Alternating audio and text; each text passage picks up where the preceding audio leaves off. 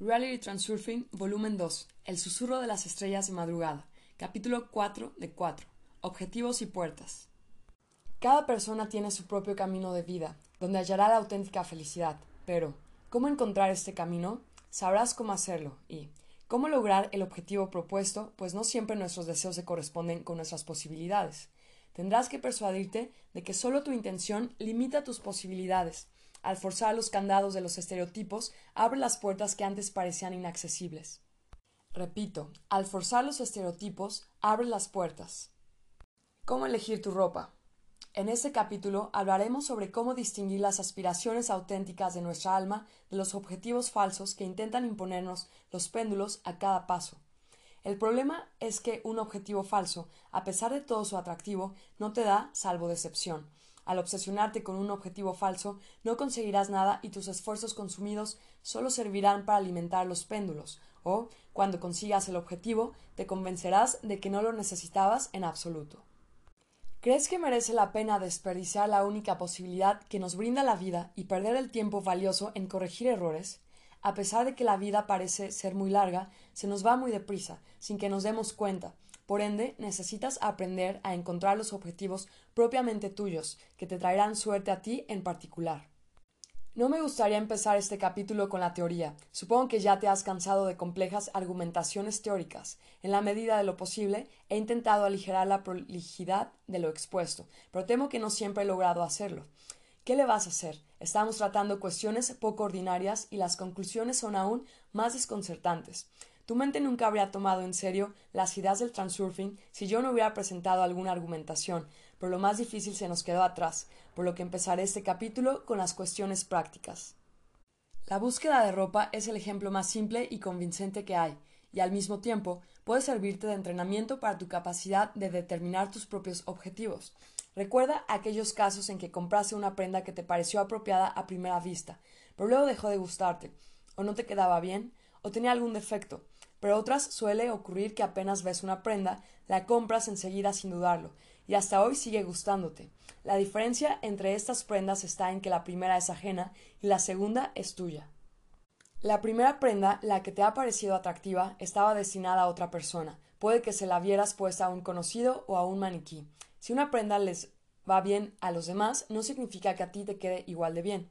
Y eso no es un defecto corporal, sino su cualidad. No es muy bueno ser un maniquí al que todo le queda bien. Lo que más efecto causa no es la belleza generalmente aceptada, sino la individualidad bien acentuada. Sé que todo esto lo sabes ya y no necesitas que te lo digan otra vez, pero pierdes mucho tiempo yendo de tienda en tienda, sufriendo sin saber qué comprar. Conocer modelos de ropa, tener sentido de la moda y hasta buen gusto para vestir no te sirven de nada. Incluso después de una larga búsqueda, de igual modo, no quedas del todo satisfecho con la prenda adquirida. Para encontrar siempre exactamente lo que necesitas, es imprescindible que aprendas a distinguir lo tuyo de lo ajeno, lo que está ideado para otros. ¿Y cómo se hace? No vas a creer de lo simple que es. En primer lugar, nunca te atormentes con el problema de la elección. Es evidente que de esta manera se altera el equilibrio. Cuanto más te esfuerces al respecto, peor será el resultado. No tienes que mirar atentamente las cosas y analizar sus méritos y faltas. La mente no debe participar en la elección, porque la mente y sus pensamientos no son tú, sino que son la capa que ha dejado la influencia de los péndulos. Limítate a pasear y mirar alrededor como si estuvieras en una exposición sin pensar en nada. Para empezar, aclárate a grandes rasgos qué es lo que te gustaría comprar. No hace falta que imagines todo en detalle. La única descripción debe ser el tipo de ropa. Por ejemplo, si necesitas un abrigo, simplemente proponte como objetivo elegir un abrigo y solo eso, nada de otras condiciones sobrantes. Deja que tu alma elija las cosas, pues está mucho más próxima a lo que tú eres en realidad. Ella no dejará escapar ni un mínimo detalle y te indicará, sin falta y a tiempo, la prenda correcta. Lo sabrás enseguida en cuanto entre la multitud de ropa veas, o más bien sientas, aquella que te inspira una simpatía especial. Enfatizaré de nuevo, no tienes que analizar por qué esta prenda en concreto ha llamado tu atención, simplemente te gusta y nada más. De ella puedes decir, es lo que necesito, la comprarás sin vacilar. Incluso si llevas mucho tiempo buscando y no puedes encontrar nada, no dudes, tu prenda está en alguna de las tiendas. Si no en tercera, la tendrán en la décima. Tu prenda te espera pacientemente. Por tanto, ten tú también un poco de paciencia. No te tortures con las dudas y no te hagas reproches, y para que tengas plena confianza en hallar lo que buscas, te revelaré un secreto sobre cómo diferenciar entre lo de otros y lo tuyo. Es un modo tan simple como seguro. Como ya te he dicho, mientras eliges no tienes que pensar en los defectos y méritos de las cosas. Y aquí que llega el momento de decir tu sí o no al vendedor. En este momento estás durmiendo muy profundamente, aun si te parece que no es así. El sueño es más profundo, sobre todo si en ese instante el vendedor o un amigo tuyo te hablan de esa prenda en concreto. Mientras tú tomas la decisión, solo tu mente trabaja.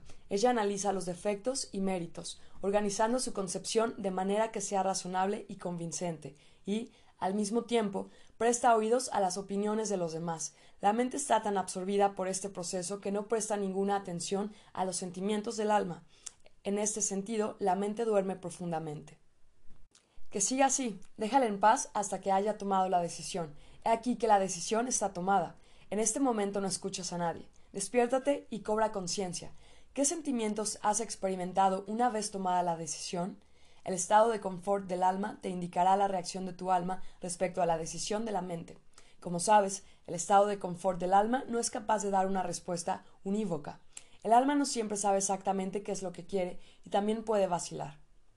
Si una prenda te gustó a primera vista y te percataste enseguida, significa que el alma dijo sí, pero después se incorpora a la mente y empieza a analizar y justificar la elección. Si como resultado del análisis la mente también dijo que sí, significa que esta prenda es tuya.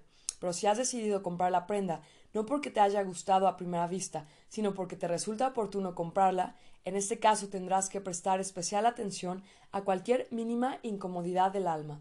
El alma siempre sabe a la perfección qué es lo que no quiere. Si vacilas, si en esta prenda hay siquiera algo que te despierte una ligera inquietud o incomodidad, si tienes una sombra de duda u opresión, significa que esta cosa es ajena. La mente intentará persuadirte y descubrir de manera pintoresca todos los méritos de esa prenda. Si te pillas a ti mismo persuadiéndote, si intentas convencerte de que el corte de esa prenda te queda bien y es de tu talla, puedes dejarla ahí mismo y sin lástima, pues eso no es para ti. El criterio unívoco de la elección consiste en una simple frase. Si debes convencerte, significa que la prenda es ajena. Recuerda, si la cosa es tuya, no tendrás que estar convenciéndote. Y para terminar, ¿merece la pena prestar oídos a las opiniones de los demás a la hora de elegir? Yo creo que no, salvo tú mismo. Nadie podrá elegir precisamente lo tuyo.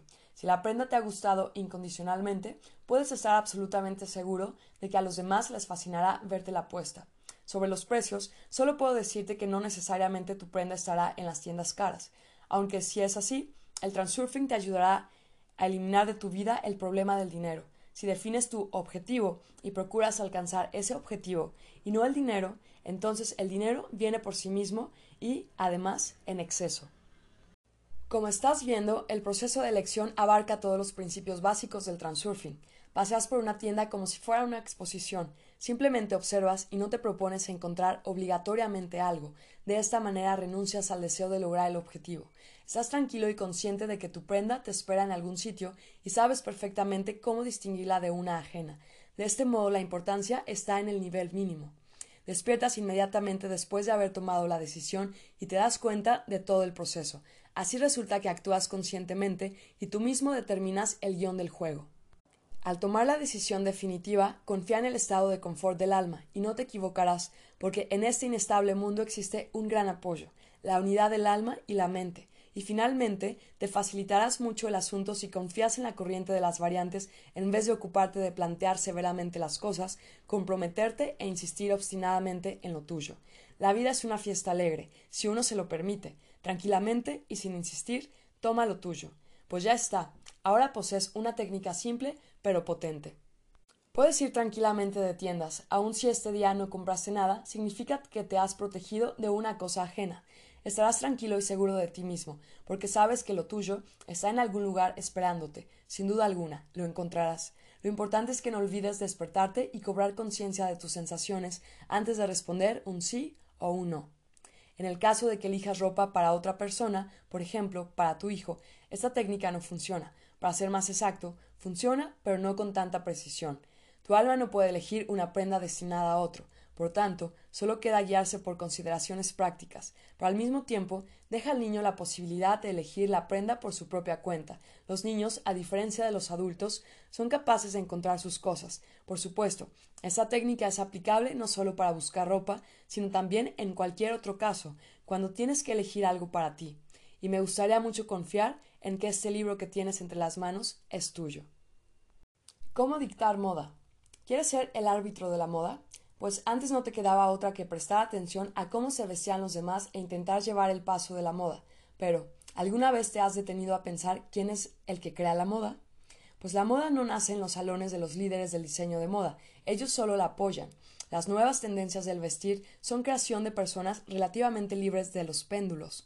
Estas personas se guían solo por sus juicios y preferencias independientes, por ende se convierten en árbitros de la moda se visten tal como les dicta su corazón y dan en el blanco. Luego su idea es notada por otra gente que la captura y así, espontáneamente, la idea se pone en circulación.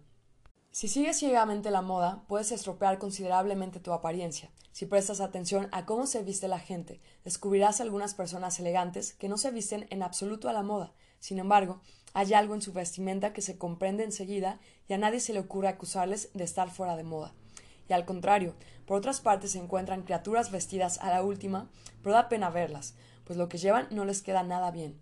Los imitadores van a ciegas por el camino de la intención ajena hacia un objetivo ajeno, determinado por el péndulo de la moda. Ellos no se detienen a pensar en sus preferencias y obedecen a la regla de los péndulos, haz como yo. Aquí me gustaría recordarte un dicho francés no temas ir fuera de moda, teme mostrarte ridículo. El lado exterior de la moda es el estilo. Su esencia exterior es lo que te queda bien concretamente a ti en el contexto de ese estilo dado. Solo necesitas tener una idea clara de qué es lo que quieres. Vestirte a la moda o tener aspecto elegante, que no es lo mismo. Y a tu modo de ver, ¿qué es mejor? Puedes atildarte con un estilo retro horrible que esté completamente fuera de la moda actual, pero si es tu estilo, la gente se morirá de envidia. Probablemente ya hayas adivinado que seguir, la, que seguir la moda no es otra cosa sino participar en el juego del péndulo de la moda. Las tendencias de lo que está en boga aparecen rápido y desaparecen pronto. Son unos de los péndulos más efímeros. No pasa nada si te encuentras bajo su influencia. Lo importante es que lo comprendas y saques provecho en vez de seguirlos ciegamente. Puedes crear tu propio péndulo de moda, hacerlo es muy simple. Tienes que dar la espalda a los péndulos y volver la cara hacia ti mismo. Proponte como objetivo tener un aspecto interesante y elegante. No tienes que concretar nada. Simplemente pasear por las tiendas y mira la ropa según el método arriba expuesto. Olvídate de la moda de hoy. Presta atención solo a los sentimientos que experimentas cuando miras alguna prenda. Desconecta tu aparato analítico. Deja por completo de pensar, comparar y razonar. En cuanto te pilles intentando razonar y analizar, cesa enseguida este inútil proceso, escucha el susurro de las estrellas de madrugada. Lo más probable es que al principio no resulte nada. Márcate un tiempo indefinido y renuncia al deseo de, de, realizar tu objetivo. Pues si no resulta nada, nada perderás. Libérate de la obligación de lograr el objetivo. Libérate de la importancia y suelta el agarre. Simplemente pasea y observa, sin mucho interés. Las diferentes prendas de ropa, pruébatelas por curiosidad. Confía en la corriente de las variantes. Sería muy útil que al mismo tiempo proyectaras en la mente la diapositiva de tu objetivo. No obstante, eso no debe ser una imagen concreta de tu apariencia. La diapositiva debe comprender las sensaciones que experimentas cuando llamas la atención y tienes aspecto elegante, interesante y original. Renuncia al deseo de encontrar algo rebuscado, demasiado extravagante. La extravagancia no es en absoluto garantía del éxito. Créeme, todavía te quedan cosas sorprendentes por descubrir. Poco después de iniciar la búsqueda, encontrarás sin falta alguna solución interesante y original. Una vez lograda la unidad del alma y la mente, experimentarás una sensación incomparable. Será una mezcla de asombro y alegría. Lo comprenderás enseguida, pero no te dirás es lo que necesito. Tendrás ganas de gritar algo como No puede ser. que alucine. Así es. Solo tu propia intención limita tus posibilidades. El secreto del éxito está en que te liberes de la influencia de los péndulos y vayas por tu propio camino de vida. ¿Y qué es lo que harán los péndulos cuando vean que en el horizonte sale una estrella nueva? Como ya sabes por el capítulo anterior, ellos la encienden. No les queda otro remedio que hacerte estrella, es decir, convertirte en su favorito.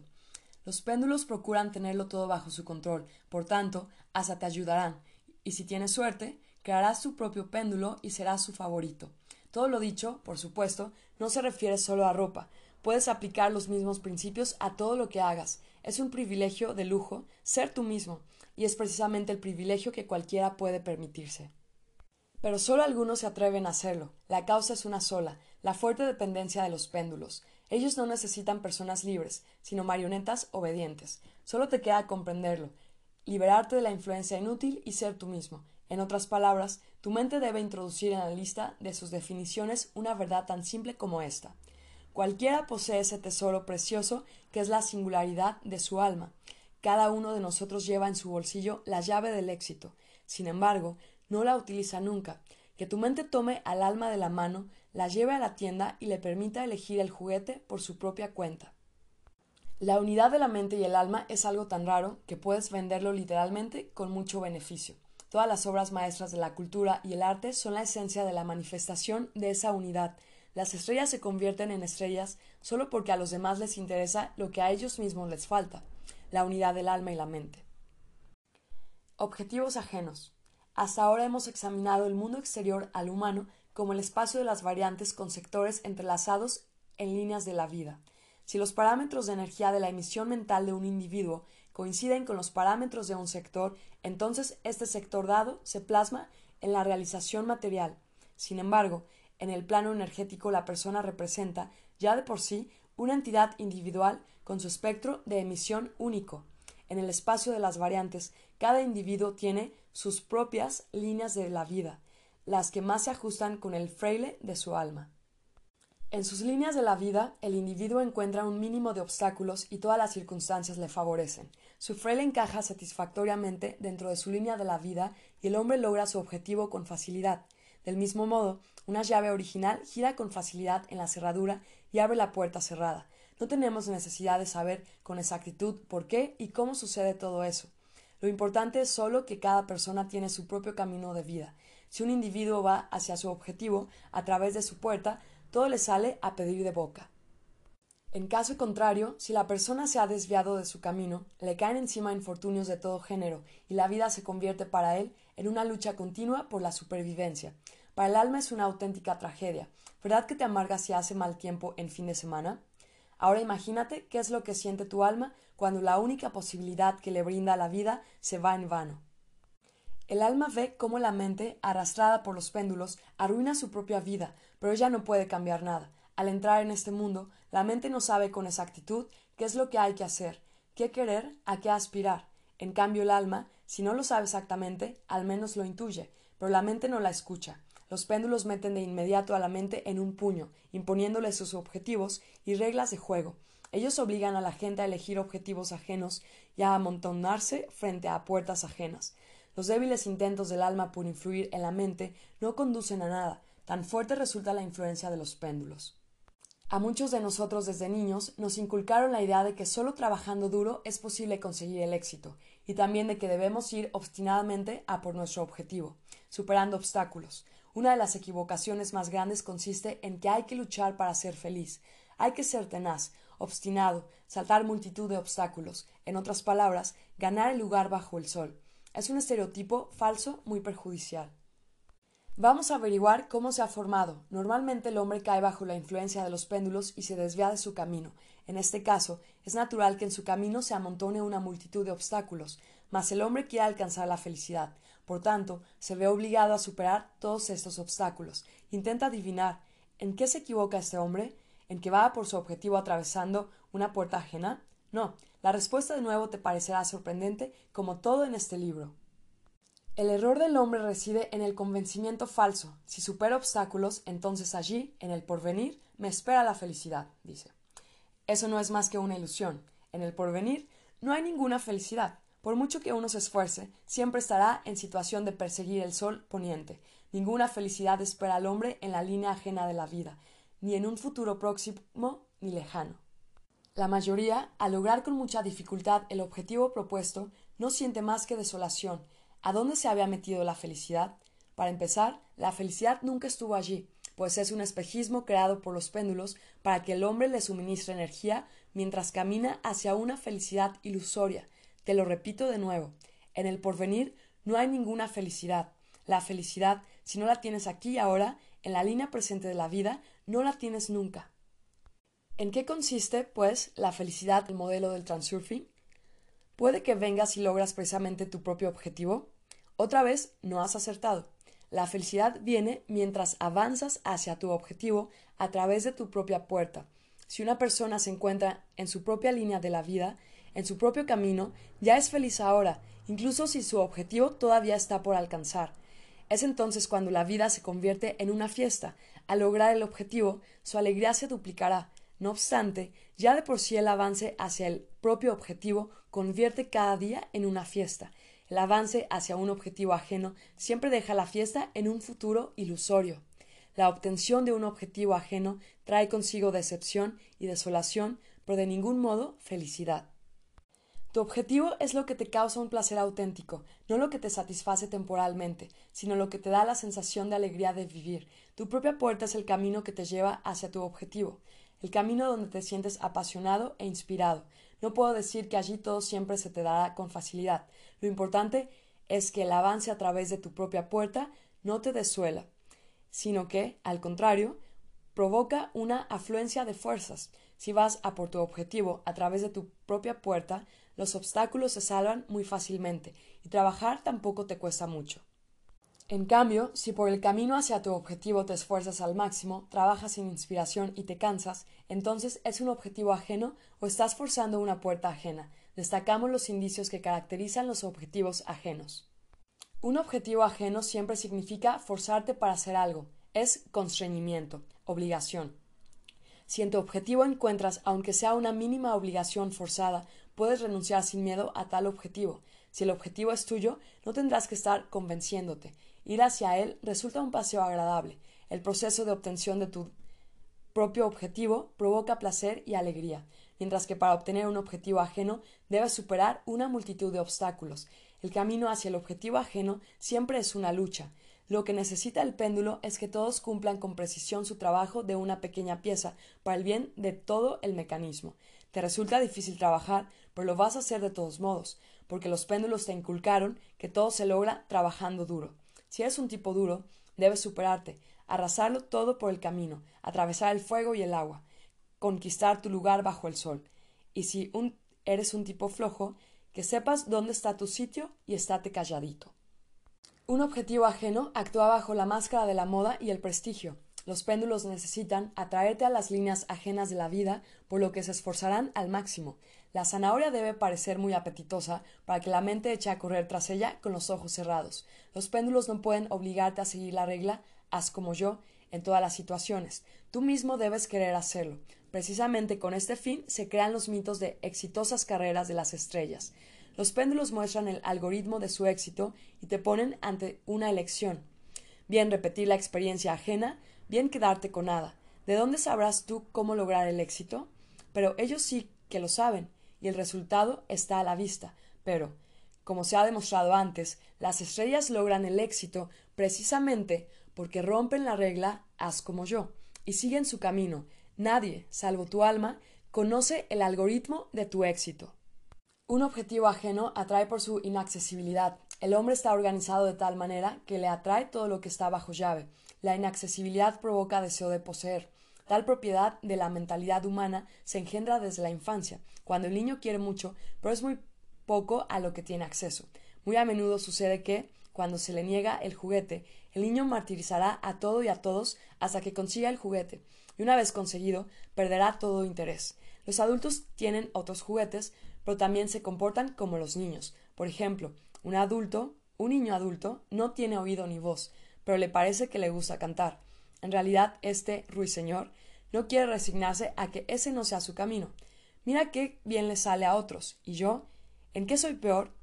Renuncia a la importancia y planteate la pregunta ¿Realmente lo deseas con toda tu alma o simplemente te gustaría desearlo? Si quieres conseguir el objetivo para demostrarte algo a ti mismo o a los demás, significa que es un objetivo falso. Tu objetivo no debe ser una carga pesada, sino simplemente causarte un auténtico placer. El objetivo ajeno te es impuesto por otros. Nadie, salvo tú, puede definir tu propio objetivo.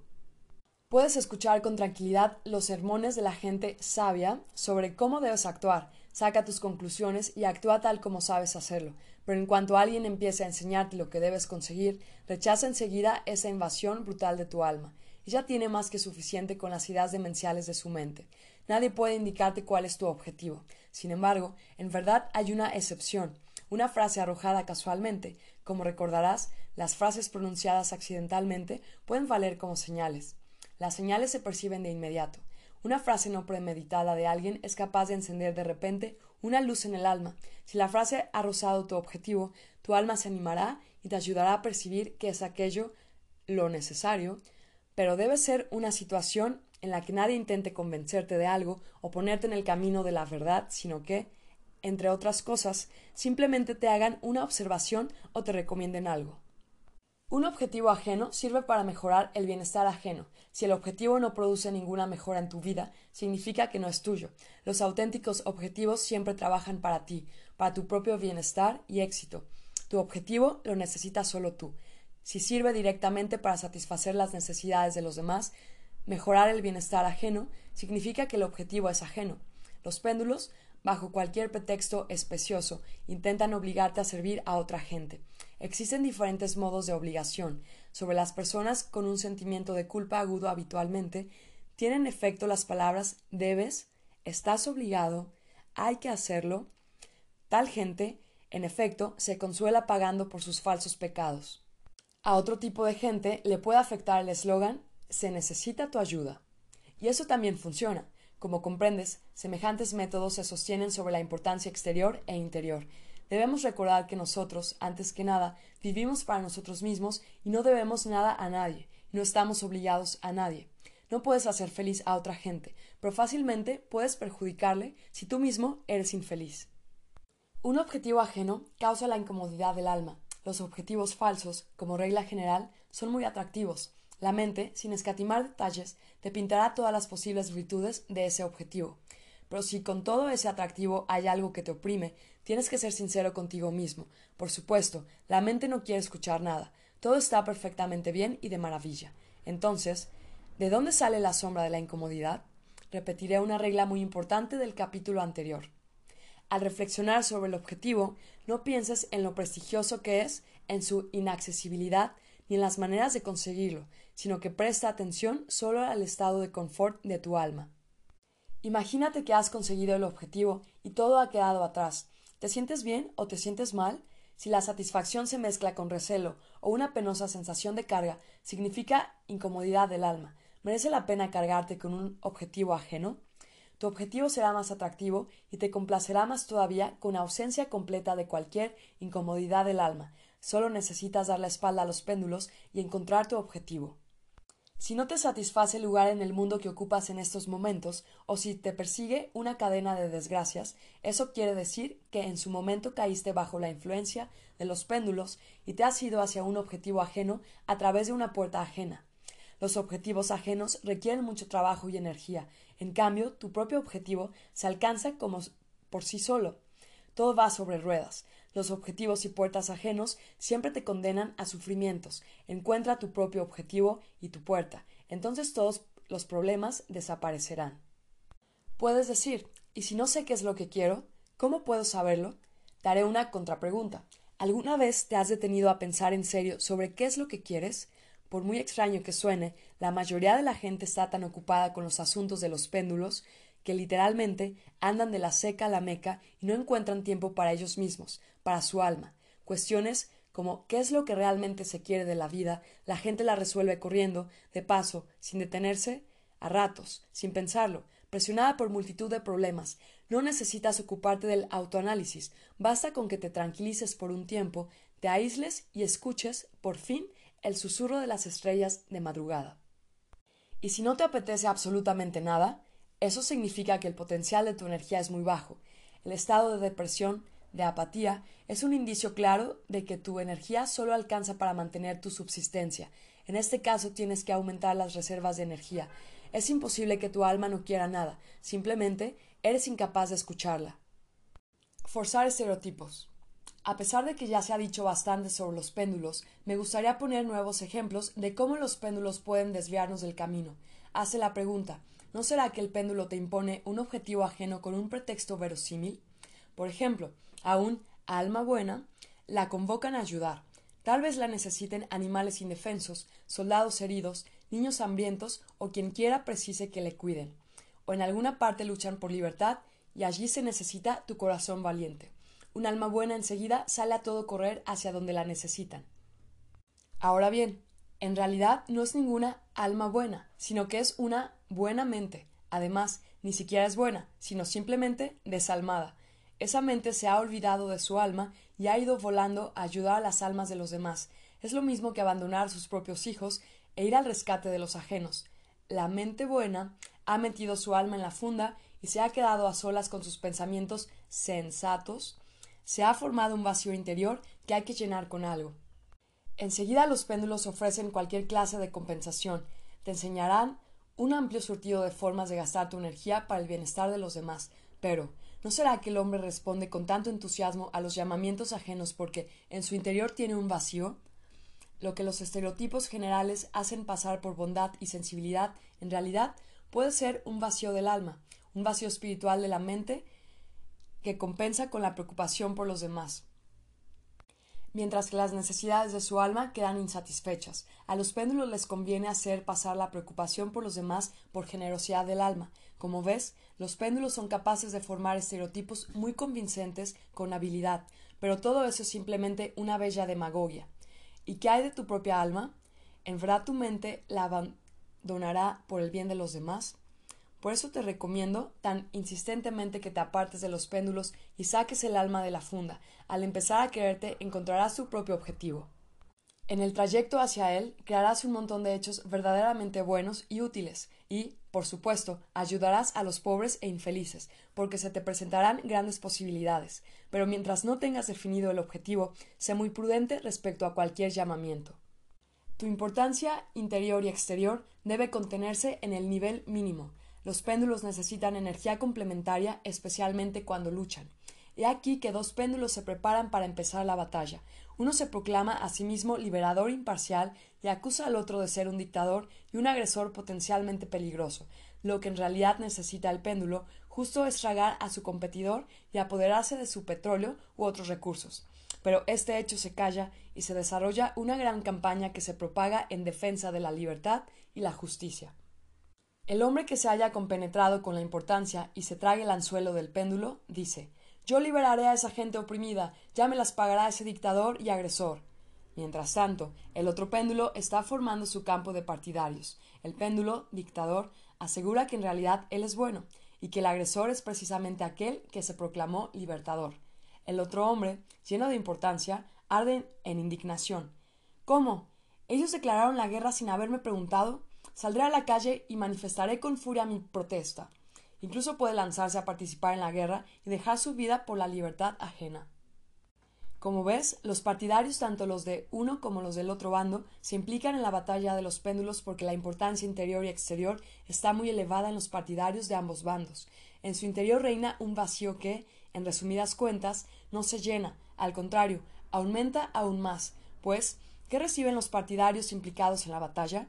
Los partidarios de la guerra se convencen a sí mismos, les han engañado. En realidad esa guerra es innecesaria y trae desgracias para todos los participantes. Los partidarios de la paz también se llevan un coscorrón. Aquella misma gente indefensa, atacada por el péndulo agresor, hace renunciar rápidamente a su gobernador vencido y ya está destruyendo la embajada del país protector de la paz. Saquea su ayuda humanitaria y empieza a arrastrarse ante el agresor. Es absolutamente evidente que todos los ideales elevados por los que luchan los partidarios en las batallas de los péndulos son como pompas de jabón, en el interior un vacío espiritual y en la superficie una capa iridescente de importancia inflada. ¿Acaso las almas de los partidarios necesitan todo este jaleo? Puedes comprobar de un modo muy sencillo cuando un objetivo que te has fijado sirve a los demás, no a ti en particular.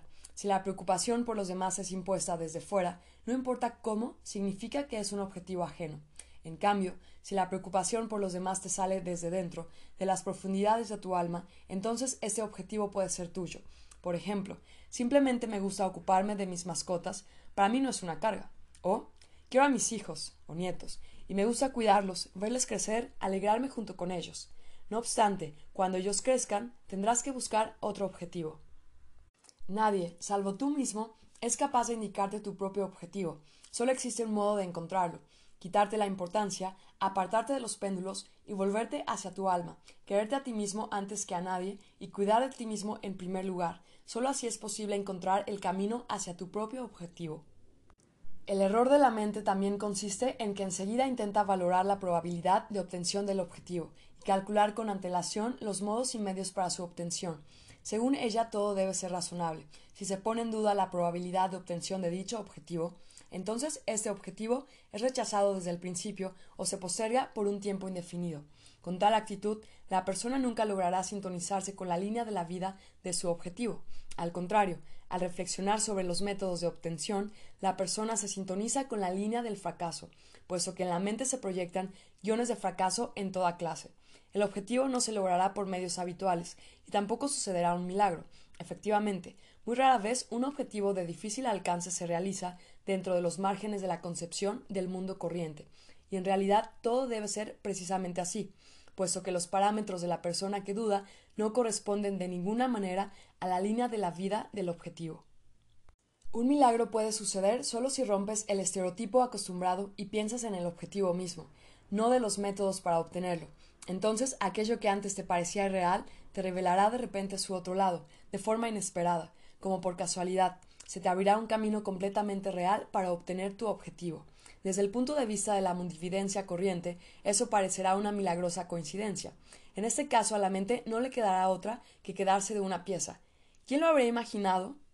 Desde el punto de vista del transurfing, aquí no hay ningún milagro, simplemente te has sintonizado con la frecuencia de la línea de tu objetivo, has obtenido la determinación de tener y la intención exterior te ha trasladado a esa línea de la vida en particular, y allí aparecen nuevas posibilidades y se abren puertas que en la línea anterior ni siquiera pudiste sospechar.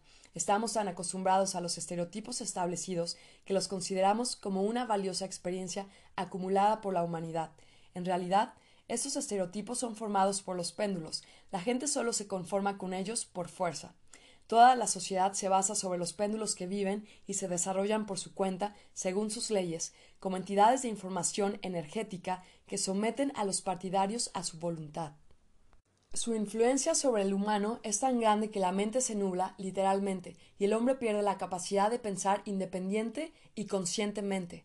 Tomemos como ejemplo la actitud delictiva de los nazis alemanes en la Segunda Guerra Mundial.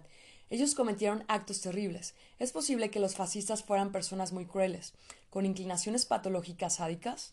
No, en su mayoría era gente normal y corriente, igual que nosotros. Tenían familia, amaban a sus familiares y cuidaban de ellos. Al regresar de la guerra se incorporaron a la vida pacífica y se convirtieron de nuevo en burgueses normales y bondadosos. ¿Por qué, pues, un honrado hombre hogareño, al encontrarse en guerra, se convierte en una bestia? Porque resulta que su mente se halla bajo el poder del péndulo. Los partidarios implicados en la batalla de los péndulos no saben lo que hacen, estrictamente hablando. Podemos observarlo con más claridad en la actitud de los adolescentes, cruel y a veces sin sentido. La mentalidad joven e inestable es especialmente indefensa y está más expuesta a la influencia. Mira a cualquiera de estos adolescentes por separado. ¿Acaso es cruel? No, en absoluto, y sus padres te lo jurarán, pero al caer bajo la influencia de un péndulo, por ejemplo, al formar parte de la multitud, pierde conciencia de qué es lo que hace. La mente de un miembro de la multitud literalmente duerme, puesto que está atado por el lazo del péndulo. ¿Recuerdas el mecanismo de la transición inducida? Todo el mal, la crueldad y violencia en este mundo no son fruto de la naturaleza humana, supuestamente villana, sino de la naturaleza ávida de los péndulos. El alma humana no conoce el mal, todo el mal está concentrado en la mente, como una capa de destructiva influencia de los péndulos. Los péndulos incitan a la gente a emplear la violencia no solo contra los demás, sino también contra sí mismos. ¿Qué te parece este bravo eslogan? El que no arriesga, no gana. Este eslogan contiene una provocación, un llamamiento a jugarse el bienestar o la vida en el nombre de una idea ajena. Por supuesto, si la idea no es ajena, sino tuya propia, y el riesgo está justificado, puede ser que merezca la pena que te arriesgues. Sin embargo, no hay nada más estúpido que un riesgo no justificado que ponga en peligro la salud o la vida. Los péndulos incitan al hombre a actitudes arriesgadas porque el miedo, la tensión y la excitación que experimenta el arriesgado son los platos favoritos de los péndulos. Al utilizar el estereotipo de la falsa valentía o con ayuda de un partidario en concreto, el péndulo intenta enganchar a la víctima. Venga, no temas, demuéstranos de que eres capaz, no quieres parecer cobarde. ¿Verdad? Y el hombre, lleno de importancia interior, se lanza a todo correr a demostrar lo contrario a todos y a sí mismo. Se encuentra en la trampa de un estereotipo falso, y no se le ocurre que no está obligado a demostrar nada a nadie, ni que pueda ignorar la opinión de los manipuladores. El sentimiento de la propia inferioridad obliga a una persona obedecer ciegamente a los péndulos. Es evidente que un riesgo no justificado no es en absoluto una manifestación de valentía, sino la pretensión de ocultar sus falsos complejos. La mente rige la vida de su alma de una forma irresponsable, a favor de estereotipos sospechosos. La pobrecita del alma, aterrorizada y acurrucada en un rincón, mira lo que ingenia la mente desmedida, pero no puede hacer nada. La mente, respecto del alma, se comporta como un fracasado crónico, en el mejor de los casos, el que descarga su inutilidad con sus familiares, en el peor, como una bestia borracha y demente que maltrata a su niño indefenso. Que despierte tu mente de la viscosa alucinación. Ella posee un tesoro inapreciable, asombroso, su alma. Al unir tu alma y la mente obtendrás fuerza y una libertad verdadera. No temas romper los estereotipos formados por los péndulos. Se te revelará la verdadera naturaleza de muchas cosas en este mundo. Al forzar los estereotipos, abres las puertas cerradas. Tus objetivos. Supongo desde el principio que tienes algún sueño recóndito e imaginas, al menos, cómo puedes lograrlo aunque si no tuvieses ni idea de cómo ese deseo pueda realizarse, no importa. Si tienes la determinación de tener, se encontrará una variante. Lo más importante es que definas tu deseo verdadero más íntimo y obtendrás la determinación de tener y actuar. La intención convierte el deseo en un objetivo. El deseo sin la intención nunca se hará realidad. Pero para empezar, debes aclarar para ti mismo qué es exactamente lo que tú quieres de la vida. Las formulaciones borrosas de tipo quiero ser rico y feliz no funcionan. Imagina que paseas por una ciudad sin ningún objetivo concreto, simplemente caminas despacio a donde te lleve el viento. ¿A dónde llegarás? No lo sabe nadie. En cambio, si tienes un destino concreto, tarde o temprano estarás allí, aun si no conoces bien la ruta. Así también sucede en la vida. Si no tienes un objetivo, eres un barquito de papel en un raudal. Si tienes un objetivo y tratas de obtenerlo, puedes alcanzarlo, pero puede que no lo alcances. Solo en un caso existe 100% de garantía de que obtendrás tu propósito, si es tu propio objetivo y vas por él a través de tu propia puerta. En este caso nada ni nadie puede impedírtelo, porque la llave del fraile de tu alma coincide perfectamente con la cerradura de tu camino. Nadie podrá privarte de lo tuyo. Por ende, no habrá problemas con la obtención de lo propuesto. El problema está solo en encontrar tu propio objetivo y puerta. En primer lugar, un objetivo no se determina por alguna necesidad pasajera. Tu objetivo debe responder a la pregunta ¿qué es lo que quieres de la vida? ¿Qué es lo que hará tu vida alegre y feliz? Solo eso tiene importancia. Lo demás puedes considerarlo escoria de los péndulos. Encuentra un objetivo principal. Su obtención traerá consigo el cumplimiento de los otros deseos. Si no se te ocurre nada en concreto, para empezar puedes formular, por ejemplo, un objetivo general de este tipo. De la vida quieres confort y bienestar. ¿Qué significan, según tu parecer, el confort y el bienestar? Las necesidades de tener una casa, ropa buena y otros atributos de una vida confortable los puedes sustituir por un objetivo, obtener un trabajo altamente retribuido. Pero, como comprenderás, ni siquiera es un objetivo, sino una puerta, además indefinida. Un trabajo bien remunerado puedes sustituirlo por una formulación más precisa, convertirte en un buen o en el único especialista en tu área, ¿Qué es lo que a tu alma le gusta? Pero surge una pregunta. ¿Llenaría ese trabajo todo el sentido de la vida? Si es así, tienes suerte. Tu objetivo coincide con tu puerta. Supongamos que a tu alma le agrada una determinada rama de la ciencia, la cultura o el arte. Entonces, al hacer lo que te gusta, harás descubrimientos y crearás obras maestras. La felicidad en tal línea de la vida está aquí y ahora, no en algún lugar del futuro. Todos los atributos de una vida confortable los que algunos logran con tantos esfuerzos vendrán por sí mismos como algo debido. Después de todo estás yendo por tu propio camino de vida. En cambio, si lo que haces, aunque sea lo que te gusta, no es lo único que te alegra y llena tu vida con atributos de confort, entonces es posible que solo puedas considerarlo como una puerta, pero es imposible considerarlo tu objetivo. No olvides que tu objetivo debe convertir tu vida en una fiesta, con todos los atributos correspondientes. Mientras tanto, no pienses en los medios de obtención, es decir, en las puertas. Lo importante es definir el objetivo y con el tiempo las puertas aparecerán por sí solas. Hazte la pregunta ¿qué es lo que le gusta a mi alma? ¿Qué es lo que convertirá tu vida en una fiesta? Renuncia a cualquier pensamiento sobre el prestigio y la difícil accesibilidad de tu supuesto objetivo. Ninguna limitación debe interesarte. Si no crees en todo eso, pues al menos finge que todo es accesible para ti y solo te queda elegir. No te cortes y haz tu pedido a lo grande. ¿Querrías tener una barca? ¿Qué tal tu propio yate? ¿Querrías tener un piso? ¿Y qué tal tu propio chalet? ¿Querrías ser jefe de la sección? ¿Y qué tal el puesto de presidente de una corporación? ¿Querrías trabajar mucho para ganar mucho dinero? ¿Qué tal no trabajar en absoluto y vivir a tu gusto? ¿Querrías comprar una parcela a buen precio para construir casa? ¿Y qué tal una isla propia en el Caribe? Pues con tales y qué tal podemos seguir hasta lo infinito. No te puedes imaginar hasta qué punto son modestas tus demandas en comparación con lo que podrás obtener si vas a por tu objetivo a través de tu puerta. No pienses en tu deseo con la mente, no escatimes tiempo para averiguar qué es lo que quiere tu alma. La frase a mi alma le gusta habla por sí sola. La frase demuestra la actitud y no una opinión. Una opinión es fruto de la actividad cognoscitiva de la mente. La actitud surge de las profundidades del alma. Por tanto, solo la actitud puede servirte para detectar los objetivos tuyos o ajenos. A la hora de definir tu objetivo, es necesario que te preguntes ¿Cómo me siento en la situación de objetivo conseguido? Supongamos que has pensado un deseo. Para comprobar si el deseo es tuyo o no, hace dos preguntas. La primera, ¿realmente lo necesito? La segunda, y después de todo, ¿realmente lo necesito? Intenta probar con este deseo todos los indicios de un objetivo ajeno.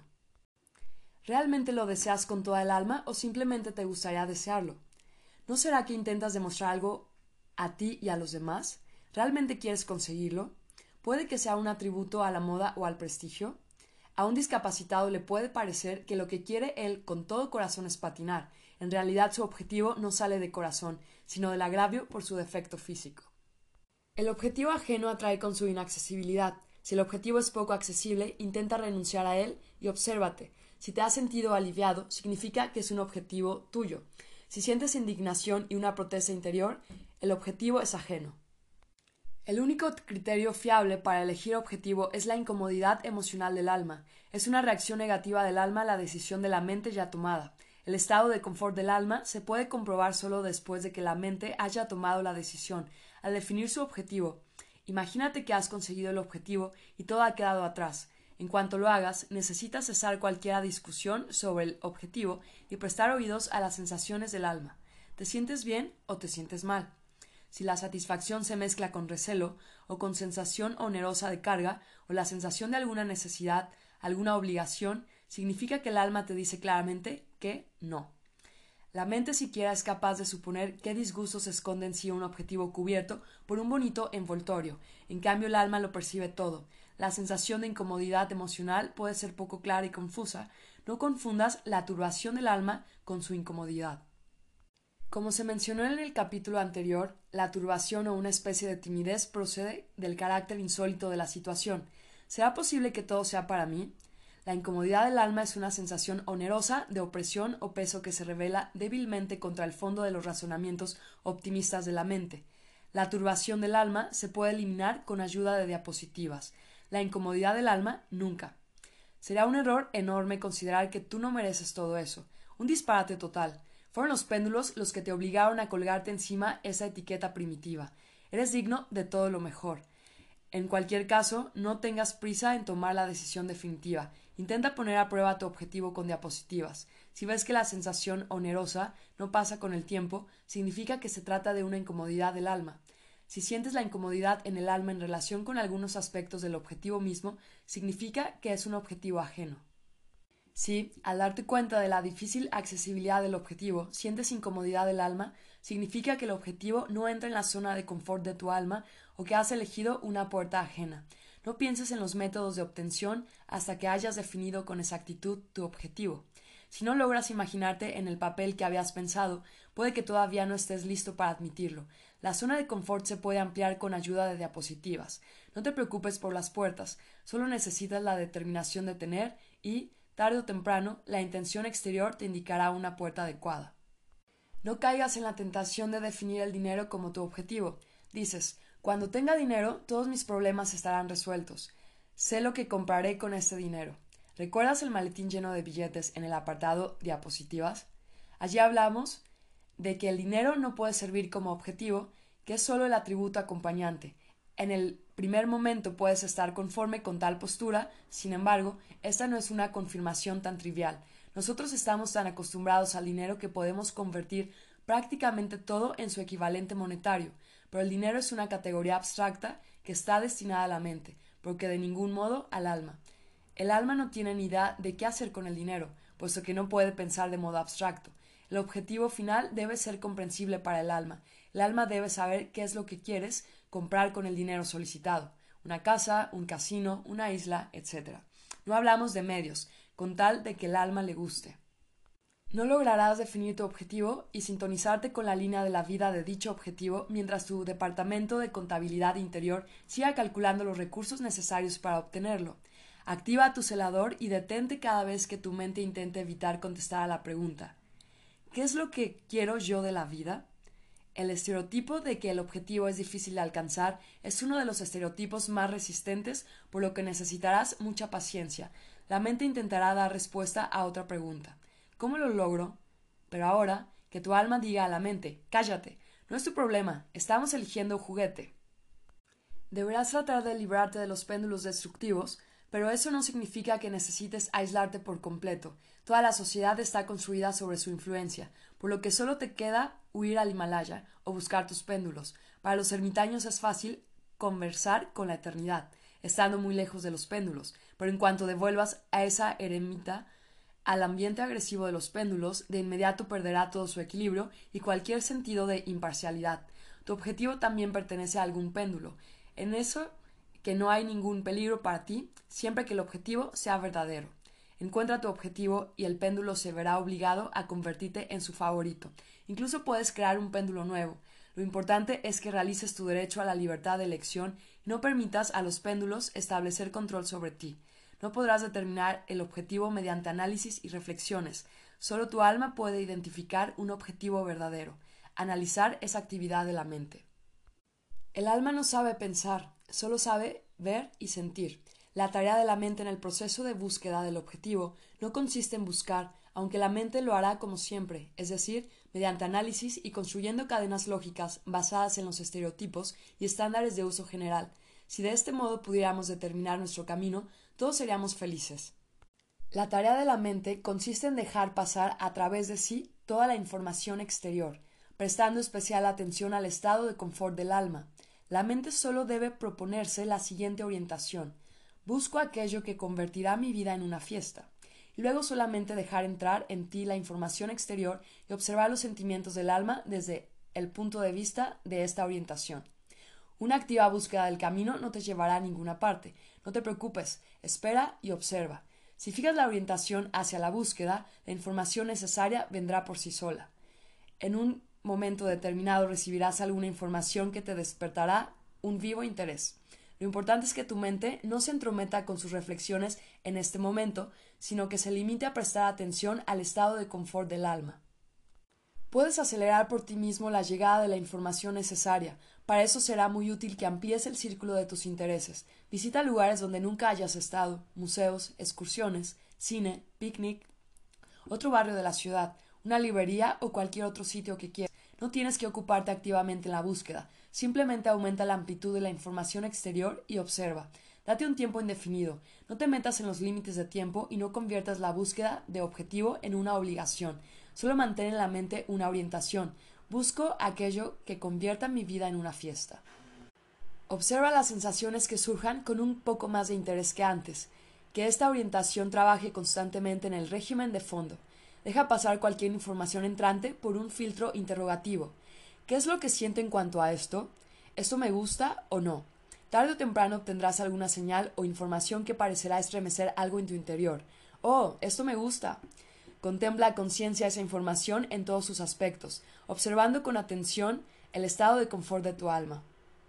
Y ya, por fin, has logrado librarte de la tentación de reflexionar sobre los medios y has determinado el objetivo.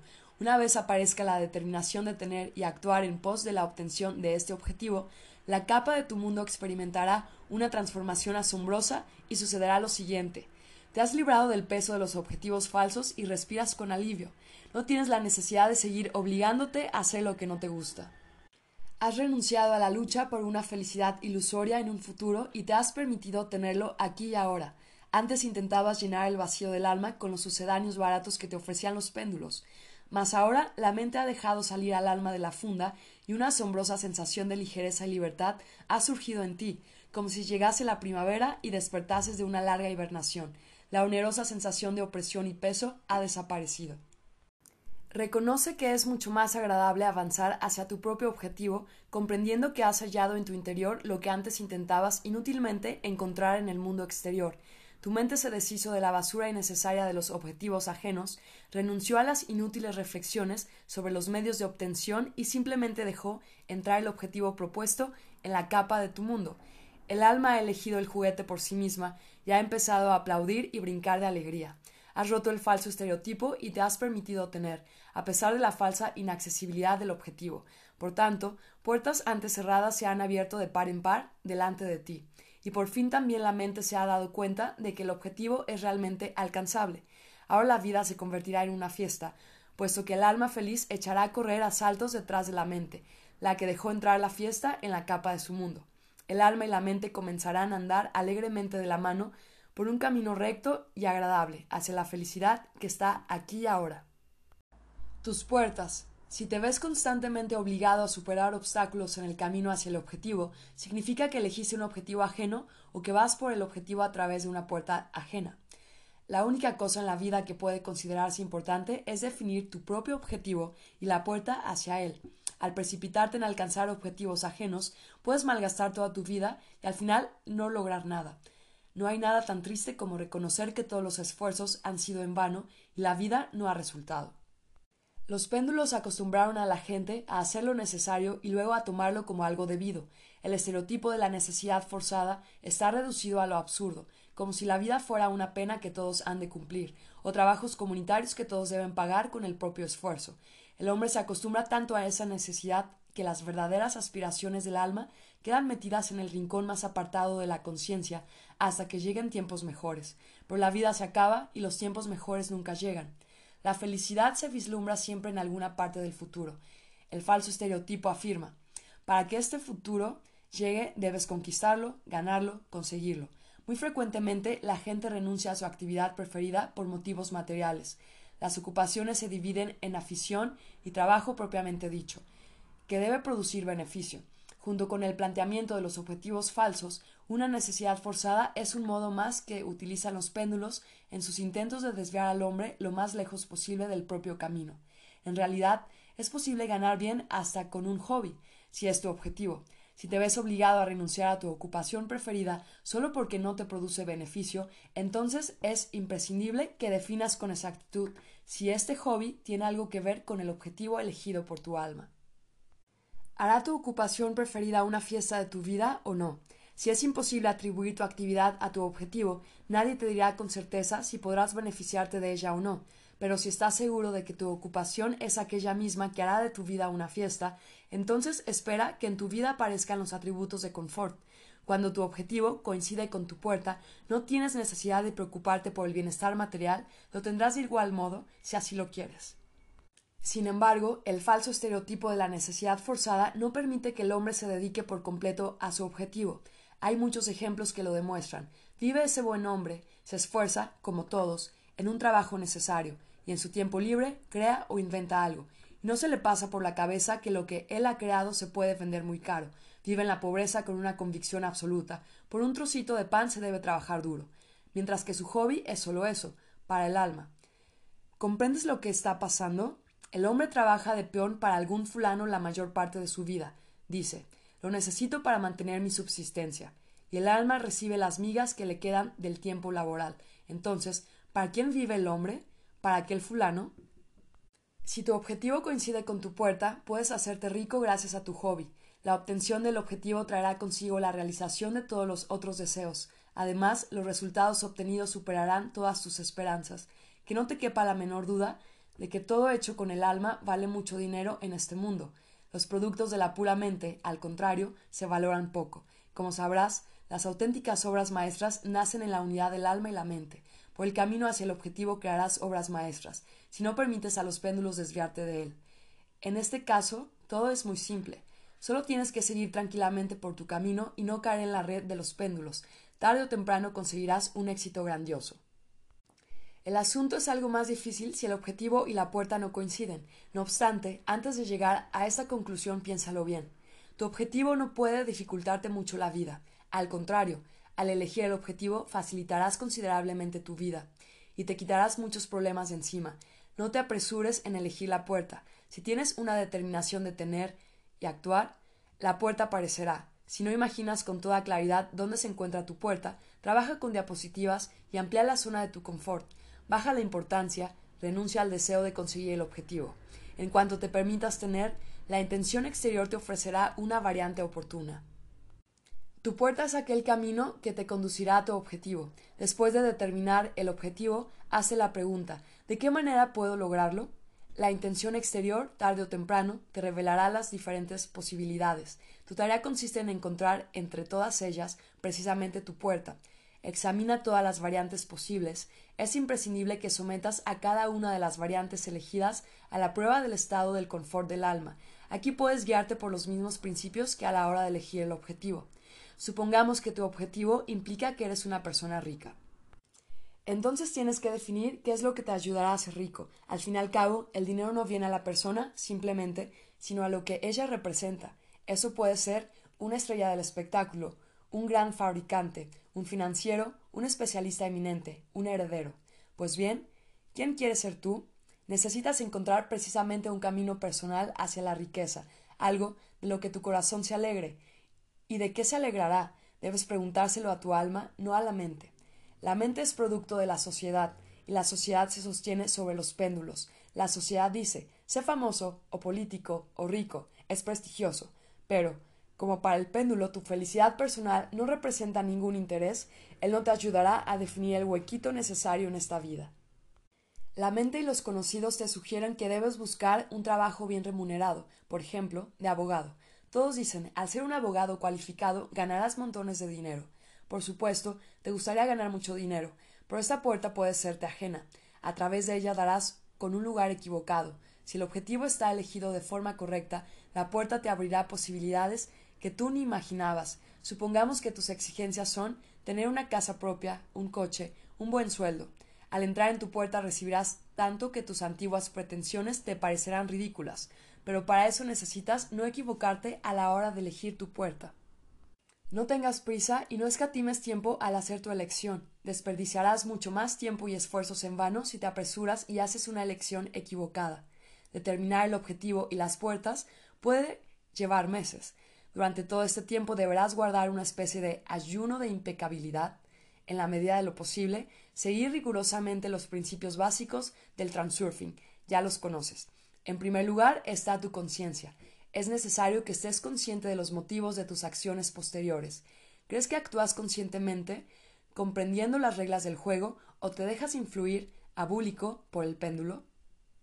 Vigila el nivel de la importancia interior y exterior. Piensa en tu puerta y tu objetivo como si los tuvieras ya. No existe ningún prestigio ni inaccesibilidad o necesidad. Renuncia a cualquier importancia. Aquello que posees es algo corriente para ti. Resígnate de antemano a un posible fracaso. Si te sale bien, tanto mejor. Si no, entonces eso no es tuyo y no tienes por qué apenarte. Permítete cometer errores. Asigna algún lugar en tu vida para la derrota y que este lugar esté bajo tu vigilancia. Es más, de lo que sigue a continuación sabrás que un fracaso enojoso no es una derrota en absoluto, sino un jalón ordinario en el camino hacia el objetivo. Encuentra para esa puerta en particular alguna sustitución, un reemplazo. No renuncies enseguida a la puerta anterior. No quemes las naves. Actúa con prudencia. No lo apuestes todo a una carta. Reserva algo, alguna vía de escape. No ceses de proyectar en la mente la diapositiva de tu objetivo. De este modo estás ampliando la zona de confort y te sintonizas con la frecuencia de la línea del objetivo, y la intención exterior te echará la información necesaria. Para no dejar escapar esa información, introduce en tu cabeza la diapositiva de la búsqueda de tu objetivo y tu puerta. A todos los datos entrantes del mundo exterior, hazles pasar a través de esta diapositiva. Valora si eso se encaja contigo o no. A la vez escucha el susurro de las estrellas de madrugada, no a la mente. Y mientras tanto, observa qué es lo que te oprime o anima y no qué piensas sobre lo que está ocurriendo. Presta atención a la actitud del alma ante cualquier información. En un momento determinado se avivará y exclamará Es exactamente lo que necesito.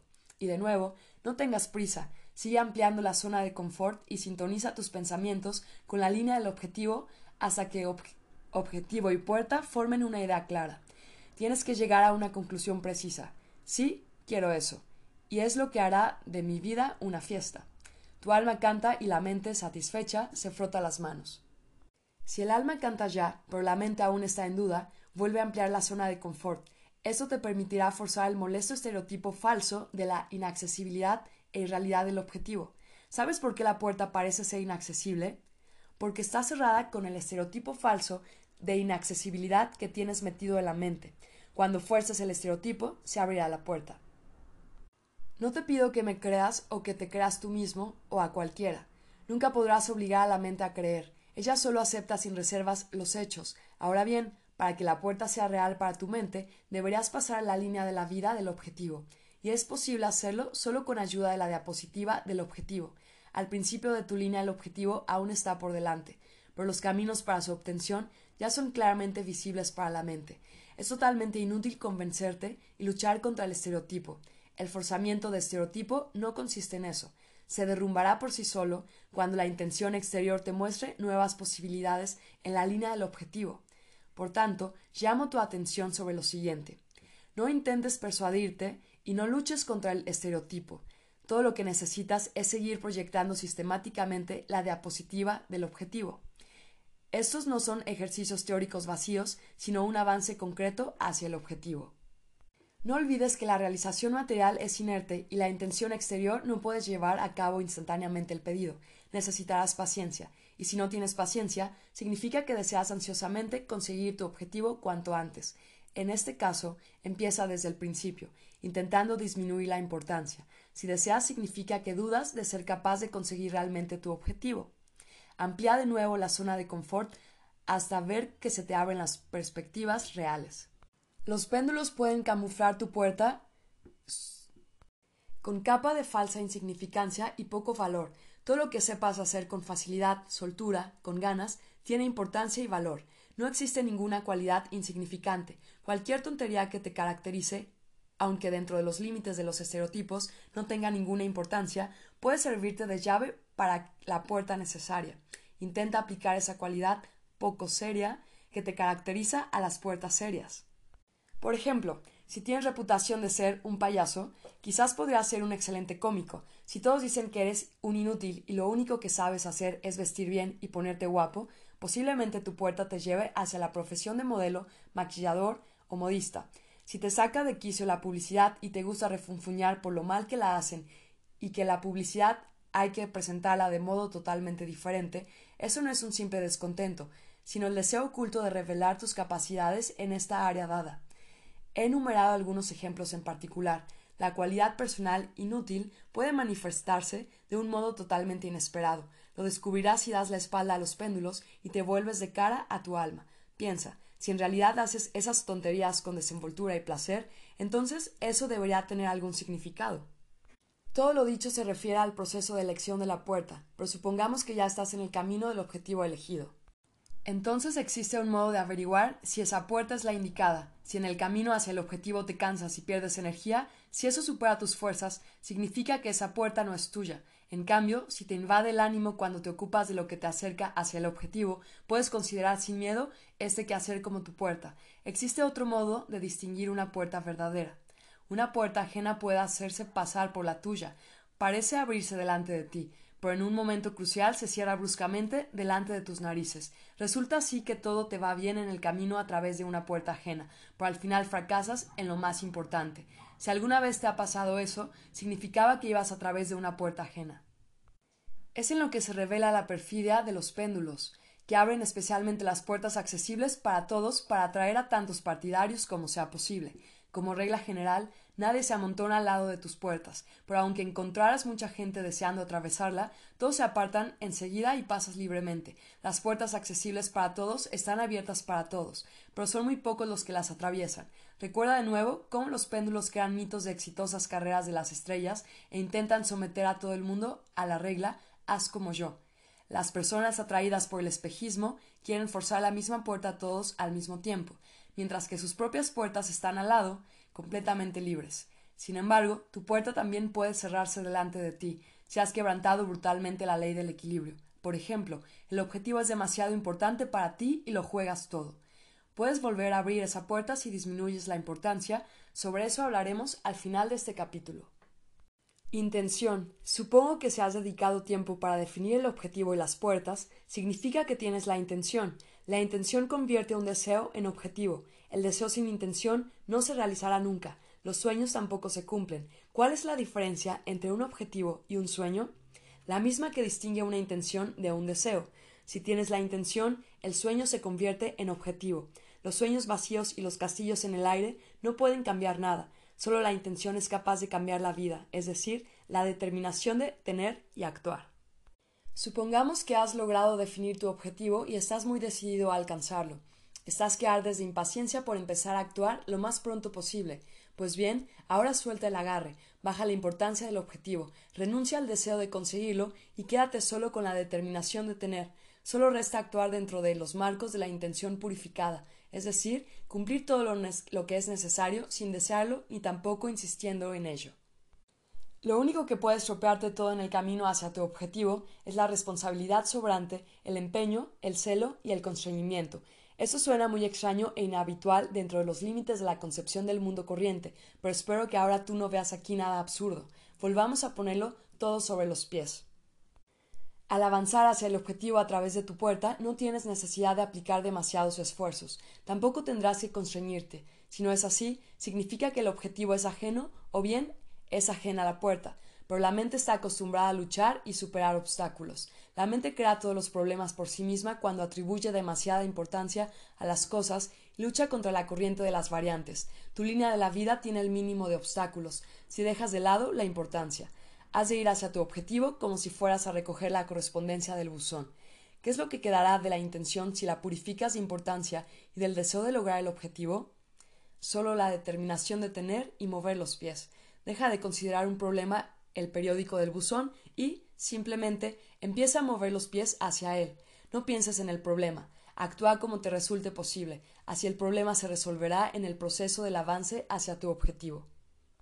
La intención interior de la mente te incita a batir el agua con las manos. Insisto en que la intención exterior actúa de manera totalmente opuesta. Resulta así que, mientras insistas, no dejarás a la intención exterior realizar el objetivo según la corriente de las variantes, ¿Cómo puede tu mente saber exactamente cómo debe realizarse el objetivo?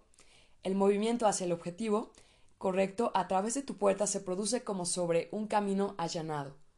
No te molesta nada ni nadie si tu importancia está en el nivel mínimo y no luchas contra la corriente de las variantes, ya que vas por tu camino, no tienes nada de qué preocuparte, incluso si aparecen dificultades pasajeras. Permítete disfrutar de la vida y acéptalo todo como un regalo. En cuanto la fiesta se te agüe por algo, intenta determinar en qué has rebasado la importancia. ¿Por qué sientes que algo te oprime? Para esta pregunta existe una respuesta estándar. Ya te constriñes demasiado en algo, ya te impacientas por lograr el objetivo, ya atribuyes a algo demasiada importancia. Suelta el agarre. Los pensamientos y sentimientos deprimentes pueden aparecer por la insuficiente amplitud de la zona de confort, Supongamos que como resultado de obtener el objetivo debes recibir una gran cantidad de dinero. Enseguida aparece un conjunto entero de pensamientos preocupantes. ¿Dónde lo guardo? ¿Cómo lo invierto con máximo beneficio? ¿Y si lo pierdo? ¿Y cómo ser prudente para gastarlo bien? ¿Y si me lo roban? Si es así, significa que todavía no estás preparado para tenerlo. Cuando la realización de un sueño está acompañada por semejantes problemas, inevitablemente aparece la turbación del alma y, como consecuencia, el propósito inconsciente de librarse de estos problemas, en este caso la intención exterior trabajará contra ti. Hay que mantenerse siempre la determinación de tener. y no tendrás necesidad de obligarte a proyectar mentalmente la diapositiva del objetivo. Después de todo, te resulta agradable pensar en tu objetivo deseado, solo que no merece la pena persuadirte o convencerte. Puedes estar persuadiéndote mucho tiempo y sin resultado alguno. A diferencia de la autosugestión, la intención implica que la decisión ha sido tomada y no está sujeta a discusión. La obtención del objetivo es evidente. Cualquier duda desaparecerá por sí sola si amplias la zona de tu confort. Quiero advertirte de un error muy grave. Existe otro estereotipo falso más, que te incita a pensar solo en el desarrollo exitoso de los acontecimientos. Por muy extraño que suene, es un estereotipo realmente falso. ¿Ves? ¿Cuántos son? ¿Crees que podrás pensar solo en el éxito? Poco probable. No te resultará nada si trataras de eliminar las variantes negativas de tu guion. No lograrás convencer a tu mente de que todo se irá sin complicaciones. La mente puede fingir que se lo ha creído. Es capaz de hacerlo pero de todos modos, en el fondo del alma seguirás dudando, puesto que la mente duda. El alma encontrará sin falta una variante negativa por allí, en el desván, donde la había metido la mente. En la diapositiva de tu objetivo no tienes que incluir absolutamente ningún guion de obtención de este objetivo. La diapositiva dada debe contener solo la imagen final de la obtención del objetivo. Eso ya lo tienes. Todo lo que necesitas es disfrutar de la diapositiva y mover los pies con ayuda de la intención interior purificada. La visualización del proceso ya es un trabajo sobre el guion, pero en otro sentido completamente distinto. Convences a la mente de que todo está pasando sin complicaciones, en vez de repetirle que todo va a pasar sin complicaciones. La visualización del eslabón corriente de la cadena de transferencia va al paso de lo que estás haciendo ahora, y solo un paso adelante.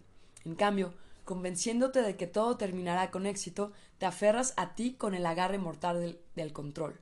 Suelta el agarre, no pienses en problemas que todavía no han llegado y muévete tranquilamente según la corriente de las variantes. Realización. Iba por el asfalto mojado. Había llovido por la mañana y los gusanos salieron arrastrándose desde el césped al asfalto, buscando sentido a la vida y nuevos descubrimientos. El destino de cada uno fue diferente. Los afortunados pudieron llegar a tiempo hacia el parterre vecinal con ricas sierras negras. Algunos fueron picoteados por los pájaros, otros aplastados por los pies de los terribles monstruos que marchaban pesadamente por el asfalto. El sol calentó y secó la humedad, pillando a un gusano en la mitad del camino. Demasiado tarde se dio cuenta de que cometió un error. Ya no quedaban fuerzas para llegar hasta el final. La muerte, lenta y dolorosa, estaría por encima mucho tiempo hasta que él se secara por completo. De repente, una fuerza incomprensible lo agarró y lo arrojó a la tierra mojada. Desde el punto de vista del gusano, eso era imposible.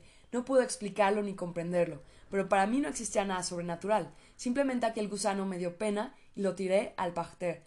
Por lo visto, este peregrino solitario, a pesar de todo, había elegido bien su objetivo y su puerta. Si te parece que tu objetivo es difícil de conseguir, las dudas y reflexiones penosas sobre un posible fracaso te estropearán toda la fiesta. ¿Cómo, pues, empezar a creer en lo increíble para que esto sea posible? He aquí un ejemplo de pregunta estúpida. De ningún modo, de nuevo vuelvo a lo dicho arriba, de ningún modo podrás convencerte, ni persuadirte, ni obligarte a creer. Deja estos ajetreos vanos y pon mejor manos a la obra, o sea, ocúpate del proceso de mover los pies hacia el objetivo. El hecho de que tu objetivo parezca difícil de alcanzar no tiene por qué preocuparte. Te resulta difícil imaginar cómo eso será posible, pero es una preocupación inútil. Tu tarea consiste en realizar bien el pedido y dejarlo de más al camarero. Muchas personas que lograron un éxito vertiginoso desean después que nunca habían creído poder conseguir tales resultados. Lo que impide al alma y a la mente comprenderse mutuamente es el hecho de que el alma aspira a conseguir el objetivo, mientras que la mente se preocupa por los medios. El alma no tiene ni idea de los modos de obtenerlo. En el sueño se ha acostumbrado a recibir todo lo que quiera así, sin más. Cualquier aspiración del alma se realiza enseguida por la intención del sueño. ¿Por dónde vuela el alma mientras la mente duerme profundamente? No lo sabe nadie. Solo recordamos aquellos sueños cuando la mente está adormilada. Al despertarse de un sueño profundo, la mente empieza a dirigir la vela mayor del alma según sus esperanzas y emociones. Por tanto, los sueños no pueden servirnos como indicadores de aquello que desea el alma. Por la misma razón no podemos recordar las vidas pasadas de nuestra alma si realmente las tuvo. La mente, a diferencia del alma, viene a este mundo como hoja de papel en blanco. Existen numerosos testimonios de que, en determinadas circunstancias, la mente humana recibió acceso a la información de vidas pasadas. No obstante, es una cuestión aparte y no entra en los marcos del presente libro. La mente está obligada a pensar en los medios, puesto que está acostumbrada a actuar entre los límites de la intención interior, y dentro de estos límites existe infaliblemente un guion con final triste. La intención exterior, en este caso, no solo no ayudará, sino que, al contrario, actuará en perjuicio tuyo. Por eso te recomiendo con insistencia que dejes tus cavilaciones sobre cualquier guion de desarrollo de los acontecimientos. En el camino hacia el objetivo ha de prevaler la determinación de tener. Es lo más importante que debe interesarte. El resto de la intención, la determinación de actuar, tiene que estar completamente purificada del deseo y la importancia. La determinación de mover los pies es la impasible intención de cumplir lo mínimo de lo que se requiere de ti. Actuar impasiblemente no significa actuar con apatía y de modo indeciso. Creo que comprendes lo que quiero decir. La decisión excesiva también es consecuencia de la importancia. Cuando mejor logres, cuanto mejor logres purificar la intención interior de deseo e importancia, con más eficacia actuarás. Solo necesitas trazar los rasgos generales del guion de la obtención del objetivo, definir las etapas básicas en el camino hacia el objetivo, es decir, los eslabones de la cadena de transferencia. Después es imprescindible que dejes de pensar en el guion general. En la mente debe quedar únicamente la diapositiva del objetivo. Ella contiene solo la imagen final del objetivo conseguido y no incluye en sí ningún guion. Proyecta siempre esa diapositiva en la mente, vive en ella, la zona de confort empezará a ampliarse y los parámetros de tu emisión se sintonizarán con la línea del objetivo. De todo lo que está relacionado con la obtención del objetivo, excluye cualquier manifestación de deseo e importancia. Si intentas esforzarte en conseguir el objetivo cuanto antes, si dudas de tu capacidad y temes las dificultades, significa que tu nivel de importancia está excedido.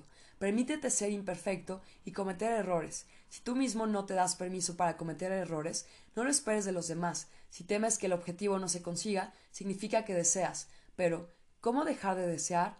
Resígnate de antemano al fracaso. Piensa en vías de escape y alguna variante de emergencia. Tenlos preparados. Sin haberlo hecho, no podrás librarte del deseo. Lo esencial es que por nada del mundo juegues el objetivo a una sola carta. Por ejemplo, no puedes dejarlo todo sin más y entusiasmarte con lo que te apasiona. Y si de pronto ves que te has equivocado y has tomado un objetivo o puerta ajenos por los tuyos, además, al ponerlo todo a una carta, alteras el equilibrio. Siempre has de tener un contrapeso, una variante de emergencia, una vía de escape. Entonces tu alma estará tranquila, las fuerzas equiponderantes no te tocarán, por ejemplo, no dejes el trabajo hasta que no estés seguro 100% de haber encontrado otro. No te vayas de tu antiguo empleo dando un portazo. No quemes las naves. Sé precavido y prudente. Aun si estás absolutamente seguro de que el objetivo y la puerta son tuyos, no hagas ningún movimiento brusco que, en caso de fracasar, pueda dejarte sin pan ni, ni techo. Nadie está asegurado contra los fracasos. En cualquier caso estás armado con una técnica muy poderosa, el transurfing, por tanto tendrás muchos menos motivos para preocupaciones y recelos. Al menos ahora conoces las reglas del juego, y eso, por sí solo, ya es mucho. En el mundo de los péndulos el hombre entra en juego con ellos sin conocer las reglas, por ende, pierde enseguida. Los métodos que has conocido te ofrecen una ventaja enorme, pero aún te queda mucho por descubrir. En los próximos capítulos te espera conocer la artillería pesada del transurfing. Si no impides la intención exterior con tu actitud basada en el nivel excedido de importancia, ella te llevará infaliblemente hasta el objetivo. Muévete según la corriente de las variantes no intentes luchar contra ella. Lo que puede provocarte a luchar contra la corriente es la costumbre de la mente de tenerlo todo bajo control. Pero has de reconocer que a nadie se le da el poder de prever todo el desarrollo de los acontecimientos. Si practicas la visualización de la diapositiva del objetivo, estás conducido por la intención exterior, y ésta actúa fuera de los límites de los guiones habituales y los estereotipos. Por tanto, inserta cambios inesperados en la marcha de los acontecimientos. Al tomar estos cambios por desfavorables, la mente empieza a dar manotazos en el agua y lo echa todo a perder. Para que no te pase eso, deja al guion la posibilidad de que se cambie de modo dinámico. Suelta el agarre de control sobre la situación. Si algo no te sale como lo habías planeado, no te apresures a corregir la situación. Antes bien, intenta estudiar el acontecimiento imprevisto bajo una luz. Al tomar estos cambios por desfavorables, la mente empieza a dar manotazos en el agua y lo echa todo a perder. Para que no te pase eso, deja al guion la posibilidad de que se cambie de modo dinámico. suelta el agarre de control sobre la situación. Si algo no te sale como lo habías planeado, no te apresures a corregir la situación. Antes bien, intenta estudiar el acontecimiento imprevisto bajo una luz positiva, como algo a tu favor. Al principio no siempre es evidente, pero en la mayoría de los casos es así. La persona se amarga en vano cuando en realidad no todo está tan mal. No te incito a creer ciegamente en el proverbio todo es por tu bien. Hay dos partes de la verdad en este proverbio, la evidente y la oculta. La parte evidente pertenece a los estereotipos acostumbrados y supone que la cosa no está tan mal en general.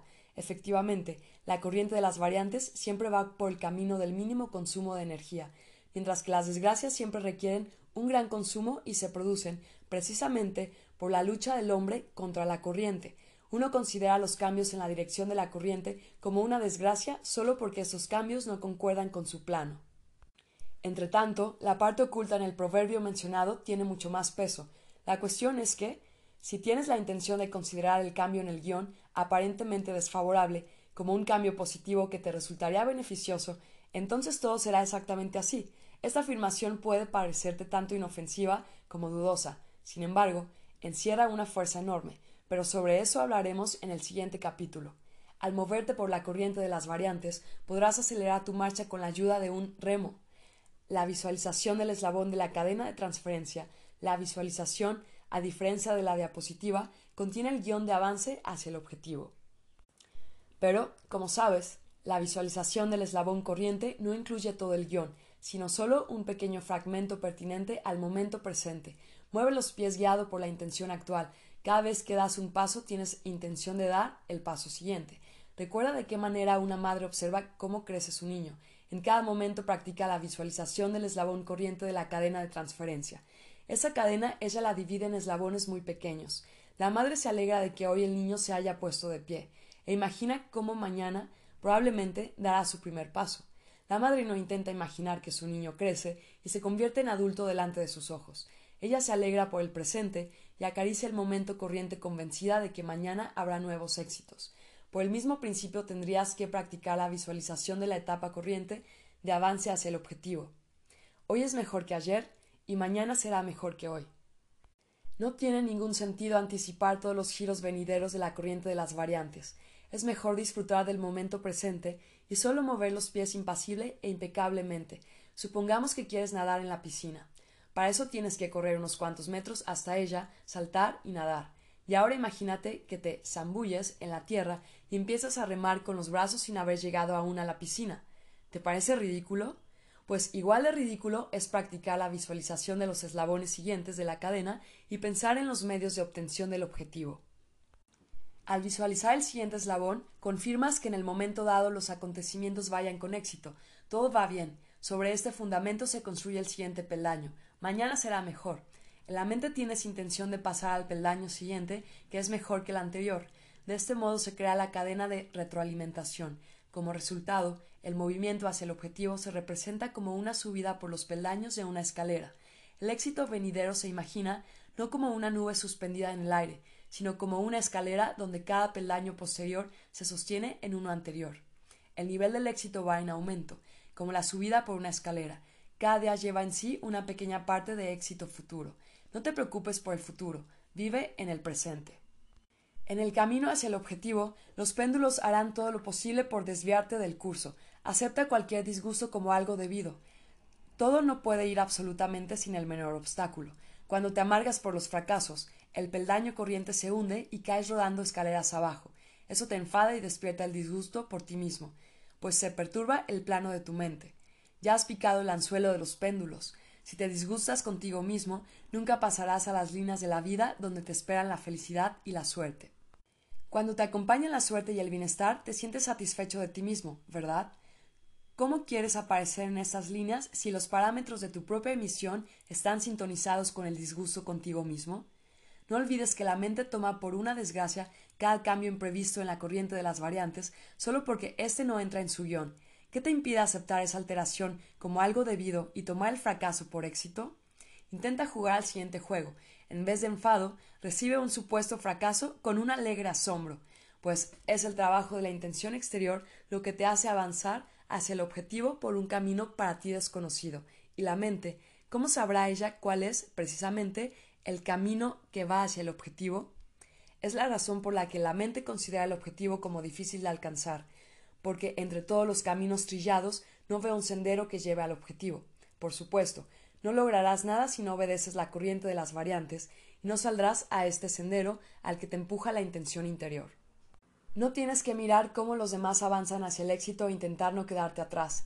No te sometas al instinto gregario. Tú tienes tu propia predestinación. La mayoría va por los caminos trillados, pero solo algunos logran verdadero éxito. Aquellos que desobedecieron la regla, haz como yo, y marcharon independientemente, cada uno por su propio camino. Bueno, una última advertencia. Si relacionas tu sueño con ayudar a tu prójimo, puede que no te resulte nada. Por ejemplo, piensas, cuando se realice mi sueño podré ayudarlos. El alma es egoísta por su naturaleza. Recibe de la vida solo una minúscula parte de todo lo que le gustaría. Por tanto, no le resulta posible pensar además en la felicidad ajena. Al alma no le importan los demás, por muy cercanos y queridos que sean, se preocupa solo por su propio bienestar. Su vida en este mundo es la posibilidad única e irrepetible, Cualquier revelación de altruismo, a pesar de la opinión general, no procede del alma, sino de la mente. El alma hará todo lo posible por conseguir su objetivo, pero si este objetivo, en vez de servirle a ella, sirve para alguien más, el alma pierde todo interés y deja a la mente en libertad de agotarse en la lucha por resolver la única tarea. En un cuento famoso, Burantino se propuso la tarea de hacerse rico para ayudar a su padre. Pensaba así Plantaré las monedas de oro en el campo de los milagros, de ellas crecerá un árbol de oro, entonces compraré un teatro a papá Cario. Naturalmente, este objetivo no se realiza y causa muchas preocupaciones al niño de madera. A la hora de proponerse el objetivo, Buratino ha cometido dos graves errores a la vez. El primer error, el objetivo no le sirve a él, sino a los demás. El alma de Burantino tiene sus propios sueños y deseos, mientras que la mente piensa en el bienestar de papá Cario. El altruismo es una cualidad muy buena, pero si has decidido dedicarte a servir a los demás, tú mismo nunca serás feliz. Ver tu propia felicidad sirviendo a algo o a alguien, ayudando a los débiles e indefensos, entregarte por completo a una actividad o idea ajena, no es más que una ilusión y autoengaño, en aquel caso en que la mente está dominada seriamente por un péndulo y ve su felicidad exclusivamente en servir a ese péndulo. No importa lo mucho que esté convencida el alma de que había encontrado su suerte en servir a los demás o a una tal idea elevada. El alma de esta persona es muy infeliz. Ella está tan metida en la funda que ni siquiera tiene fuerzas para declarar sus derechos a la propia felicidad, la convicción de la mente de que una idea ajena es suya y de que la felicidad ajena es su felicidad es el error de una persona que no pudo encontrar su propio objetivo o, tal vez, ni siquiera lo buscó. El segundo error de Burantino es considerar el dinero como medio para conseguir lo deseado. Como recordarás, el dinero no puede servir de objetivo ni de medio para conseguirlo. Solo es un atributo acompañante en el camino hacia el objetivo. No tiene ningún sentido concentrar la atención en el dinero. Al contrario, los pensamientos sobre el dinero, como regla general, solo conducen a la creación de potenciales excesivos. Si el objetivo elegido es tuyo, el dinero vendrá por sí solo. No tienes que preocuparte por él en absoluto. El cuento de Burantino es un ejemplo excelente que así lo demuestra. El cuento confirma que, si tú mismo encuentras tu propia felicidad, podrás hacer felices a los demás, pues si consigues tu objetivo te vendrá el dinero, el bienestar y, por supuesto, ayudarás a tu prójimo, porque tendrás posibilidades realmente grandes. Pero por ahora, mientras estés en el camino hacia tu objetivo, necesitas pensar solo en tu propia felicidad. De esta manera no ahuyentarás a tu alma del objetivo, que en el camino hacia el objetivo tu alma solo piensa en sí misma, Después de lograr el objetivo, darás plena libertad a tu mente altruista para preocuparse y cuidar cuanto quiera del prójimo, la naturaleza, los animales errabundos, los niños hambrientos y a quien ella quiera. Inspiración. En el camino hacia tu objetivo, a través de la puerta adecuada, irás volando sobre la cresta de la ola de la suerte. El confort del alma obtenido te permitirá transmitir la emisión armoniosa. En el capítulo sobre la ola de la suerte hemos hablado de tal emisión. Sin embargo, es bastante difícil despertar en sí esta sensación de entusiasmo positivo y luego mantenerlo constantemente. Pero ahora alcanzarás alegría y tranquilidad como consecuencia de la unión del alma y la mente, por lo que la transmisión se arreglará por sí sola. Todos tus asuntos mejorarán, se autoeliminarán muchos de los problemas, la inspiración te visitará con más frecuencia, a menos que intentes convocarla a propósito. La inspiración, en general, es una cosa maravillosa, pero solo que está rodeada por una aureola de misterio e incomprensibilidad. Se considera que la inspiración es muy difícil de convocar, siempre aparece espontánea e inesperadamente, como si fuera una musa que entrara por casualidad, atraída por la luz. Luego esta musa puede marcharse volando, tan de repente como vino, y no volver durante mucho tiempo. El sufrido espera fatigosamente la próxima visita de esta dama, pero no logra atraerla. Además, quién sabe cómo se hace. En realidad, todo es más simple de lo que parece. Inspiración es el estado de la unión del alma y la mente con ausencia del potencial de la importancia. Repito, inspiración es el estado de la unión del alma y la mente con ausencia del potencial de la importancia. La primera parte de la definición es fácil de comprender. Inspiración es el estado de entusiasmo del alma en el que el proceso de creación fluye de manera ligera, simple y, lo más importante, con éxito, es totalmente evidente que esto puede tener lugar solo a la condición de que haya unión del alma y la mente. Nunca experimentarás inspiración haciendo un trabajo que no te gusta. Realizando tu propio objetivo, sin duda conseguirás la unidad del alma y la mente, lo que te servirá de primera e imprescindible condición para la inspiración. Sin embargo, esta condición es suficiente. ¿Por qué la inspiración aparece de repente y luego desaparece en alguna parte? ¿Puede que eso esté relacionado con la fatiga? pero en estado de inspiración es posible trabajar muchas horas sin cansarse. La segunda parte de la definición te ayuda a comprender de dónde viene la inspiración y dónde desaparece. Tal vez ya estás captando de qué se trata.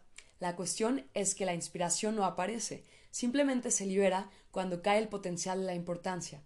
¿En qué consiste esta importancia? En primer lugar, en tu anhelo de conseguir el objetivo y, en segundo lugar, en la pretensión insistente de obtener inspiración. Al desear lograr el objetivo, no lo lograrás, como te he dicho muchas veces. El deseo fatigoso de obtener el objetivo levanta, en vez del viento de la intención exterior, un torbellino de fuerzas equiponderantes que espantan rápidamente a todas tus hadas buenas y musas. El deseo de despertar a la inspiración es de la misma naturaleza. Cualquier preparación y posterior espera de la inspiración crean el potencial excesivo de la importancia.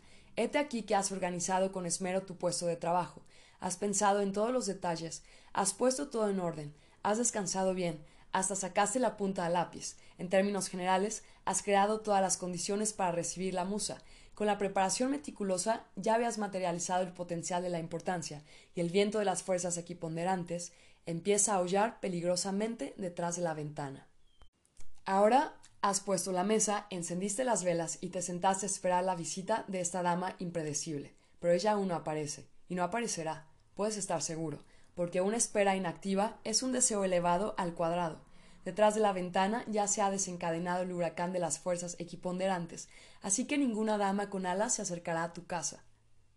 Y si expresas tu impaciencia, rayán en la desesperación, el viento enfurecido romperá las ventanas y convertirá en caos el ambiente energético de tu casa. La perturbación crecerá como pared entre tu alma y la mente, de modo que necesitarás mucho tiempo para recuperar la antigua unión. ¿Ves qué consecuencias negativas conllevan el deseo, la preparación y la espera de inspiración? De esta manera, la inspiración no aparecerá mientras no sueltes el agarre mortal de la espera. La inspiración no viene, sino que solo se libera cuando se va el potencial de la importancia, y, al contrario, la inspiración se reprime cuando la mente, en su impaciencia, mete el alma en la funda de espera. La nociva costumbre de la mente de someter todo al control de su voluntad estropea toda la fiesta. Aun así, a pesar de la evidente imposibilidad de manejar y la imprevista conducta de la inspiración, la mente tiene un modo bien definido de someterla a su control, aunque habría que redirigir este control completamente al otro lado. Como de costumbre, la mente golpea con su intención interior contra el cristal, cuando al lado tiene un postigo abierto. En realidad todo lo que necesitas hacer es proceder del modo exactamente contrario. Primero, renuncia al deseo de conseguir el objetivo. Si es tu objetivo, no desaparecerá de ningún modo para irse a ninguna parte. Tarde o temprano lo conseguirás. Solo la decisión de tener, con tal ausencia de presión y firmeza por tu parte, juega un papel importante. Tranquilamente y sin insistir, tomas lo tuyo como si se tratara de recoger la correspondencia del buzón. La intención interior solo debe mover tus pies mientras vas hacia este buzón. Segundo, renuncia a cualquier preparación para el misterio, cualquier preparación para la inspiración, sea cual sea, implica creación de potencial excesivo. Te preparas, lo cual significa que quieres atraer aquello que no tienes. Cuanto más escrupulosa sea la realización del rito preparativo, peor será el resultado. Recuerda, seguramente has vivido ya algunas situaciones en las que te preparabas muy concienzudamente para algún acto, acontecimiento o encuentro. Al final, nada te resultaba, los planes se desbarataban, el encuentro se suspendía. Si las fuerzas equiponderantes son capaces de desordenar la interacción de los objetos materiales, pues a la inspiración, apenas perceptible, ni qué decir tiene que la quitaran muy fácilmente de un soplo, como a una plumilla ligera. Tercero, renuncia a esperar la inspiración. La característica de la inspiración es que ella aparece cuando no la esperas, ¿verdad? Entonces, ¿para qué esperarla eliminando de este modo la propia condición de su aparición? Y bien, supongamos que has cumplido con estas tres condiciones. Resumiendo, ¿qué es lo que quedó de tu intención interior? Solo la decisión de mover los pies, es decir, de actuar. Simplemente pon manos a la obra, sin inspiración. Es cuando ella aparecerá. La inspiración se liberará durante el proceso de trabajo. No podrás disipar del todo el potencial del deseo y la espera hasta que no empieces a actuar. No importa cómo lo hagas, bien o mal. Como sabes, la intención en acción disipa el potencial excesivo. Como resultado tenemos la siguiente imagen. Pones la mesa para ti mismo, enciendes las velas para ti, te pones cómodo y empiezas a tomar el té a tu gusto, sin esperar a nadie. Puedes estar seguro de que la caprichosa musa se sentirá molesta por tal indiferencia. ¿Cómo es que te has olvidado de ella? Enseguida aparecerá y se reunirá contigo. Y ese es todo el secreto. Reanimar el objetivo. ¿Qué hacer si resulta que ibas hacia un objetivo ajeno, pero no quieres renunciar a él? ¿Es posible lograr un objetivo ajeno? Por supuesto que sí. Al armarte con la técnica del transurfing, adquieres una ventaja muy grande respecto de quienes no saben las reglas del juego en el mundo de los péndulos. Sin embargo, para lograr un objetivo ajeno tendrás que esforzarte mucho más, y debes darte cuenta de eso. Por el camino hacia un objetivo ajeno es necesario que te guíes por los mismos principios que habrías utilizado yendo hacia tu objetivo. La diferencia solo está en que tendrás que seguir impecablemente todos estos principios. Es todo lo que se puede decir sobre la obtención de un objetivo ajeno. Supongamos que el objetivo que has elegido es ajeno. ¿Te gustaría que te aconsejara si debes renunciar a él o no? Si es así, significa que no has captado del todo los principios del transurfing. Este libro te da solo el mapa del lugar y te revela las reglas del juego, pero tú mismo debes tomar la decisión. Si no estás preparado para cargar con la responsabilidad de tu propio destino, el transurfing no podrá ayudarte. Sus métodos funcionan solo si coges en tus manos el timón de la intención. Cómo manejar este timón ya lo sabes, pero a dónde ir lo decides tú. Solo los péndulos te pueden facilitar las decisiones hechas. Utilizando decisiones ajenas, entregas tu destino a manos ajenas. Si ya es muy tarde para renunciar al objetivo ajeno, puedes lograrlo sin problema alguno, para eso necesitas librarte del deseo y la importancia tanto como puedas. En el camino hacia el objetivo ajeno hay muchos obstáculos, pero la mayoría de ellos creados por la mente misma, cuando lucha contra la corriente de las variantes y aumenta el nivel de la importancia. Alquílate a ti, actúa de modo impasible y, al mismo tiempo, consciente. No luches contra los problemas y obstáculos. Baja la importancia y estos se autoeliminarán. Supongamos que ibas a por tu objetivo, pero por el camino te has enfrentado con obstáculos de difícil superación. ¿Qué fue lo que los originó? Ahora puedes determinarlo con facilidad. Analiza en qué superaste el límite de la importancia, a qué atribuiste demasiada importancia, dónde intentaste luchar contra la corriente de las variantes. Baja la importancia, alquílate, confía en la corriente de las variantes y todo se arreglará. Otra razón por la que tu objetivo puede resistirse a entregársete es que vayas hacia él a través de una puerta ajena. Puede que merezca la pena echar un vistazo alrededor y elegir otra puerta, pero antes de cambiar la puerta, baja necesariamente del todo la importancia y mira a ver qué pasa. Incluso tu propia puerta puede cerrarse delante de tus narices si has rebasado el nivel de importancia en algo. Por ejemplo, lo has jugado toda una carta. En este caso, el hecho de obtener el objetivo tendrá la importancia excesivamente grande. La puerta se abrirá de nuevo si bajas la importancia y te aseguras alguna salida de emergencia. La puerta ajena, que antes parecía tan libre y abierta, como regla general, se cierra brusca e inesperadamente. Para eso encontrará una excusa lo bastante razonable como para que a la mente no le quede otra que quitarse el sombrero y quedarse de una pieza. ¿Quién lo iba a saber? Aquí la situación es opuesta a cuando la mente piensa en los modos de realización y no ve caminos reales para obtener el objetivo o sea, sus propias puertas. Pero el asunto está en que, si el objetivo es verdadero y estás preparado para permitirte tenerlo, tus puertas se abrirán tan inesperadamente como se cierran las puertas ajenas. Si te permites tener, ante ti se abrirán hasta las puertas ajenas. En cualquier caso, tanto tu objetivo como tu puerta no son únicos, puede haber varios. Por tanto, nunca es tarde para buscar tu propio objetivo, aun si algunos de los antiguos son objetivamente inalcanzables. Puedes intentar lograr los objetivos ajenos, ir a través de las puertas ajenas, pero al mismo tiempo buscar los tuyos. No es necesario que dejes de repente lo que habías empezado. La transición hacia la línea del objetivo puede hacerse de forma suave. Puedes trabajar para un objetivo ajeno y, al mismo tiempo, proyectar en la mente la diapositiva de tu objetivo. Entonces, con el tiempo, la intención exterior te abrirá puertas invisibles, lo que te permitirá cambiar la actividad sin perjudicarte. Es poco probable que puedas librarte por completo de los péndulos que intentan imponerte puertas ajenas. Es fácil que también antes las estuvieras forzando, pero incluso ahora, cuando posees ciertos conocimientos, no estás asegurado contra los errores. Ten por seguro que cualquiera cometerá errores. Simplemente no debes desesperarte y regañarte por eso. Al fin y al cabo encontrarás tu puerta. Solamente no comete errores aquel que nada emprende. Te rodea una multitud de gente que vive porque sí, sin más. No se proponen objetivos y no leen libros como este. Quieren más de lo que poseen, pero no tienen la intención de actuar. La ventaja de esta gente es que ellos no cometen errores, pero tú inevitablemente cometerás errores.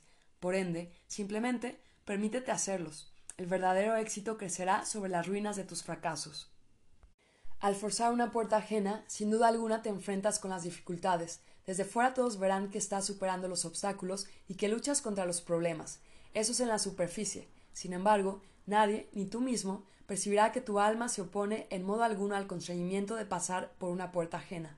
La mente la oprime con su voluntad y dice que hay que luchar hasta el final, pero incluso el alma de las personas voluntariosas no es capaz de aguantar tanta presión durante mucho tiempo.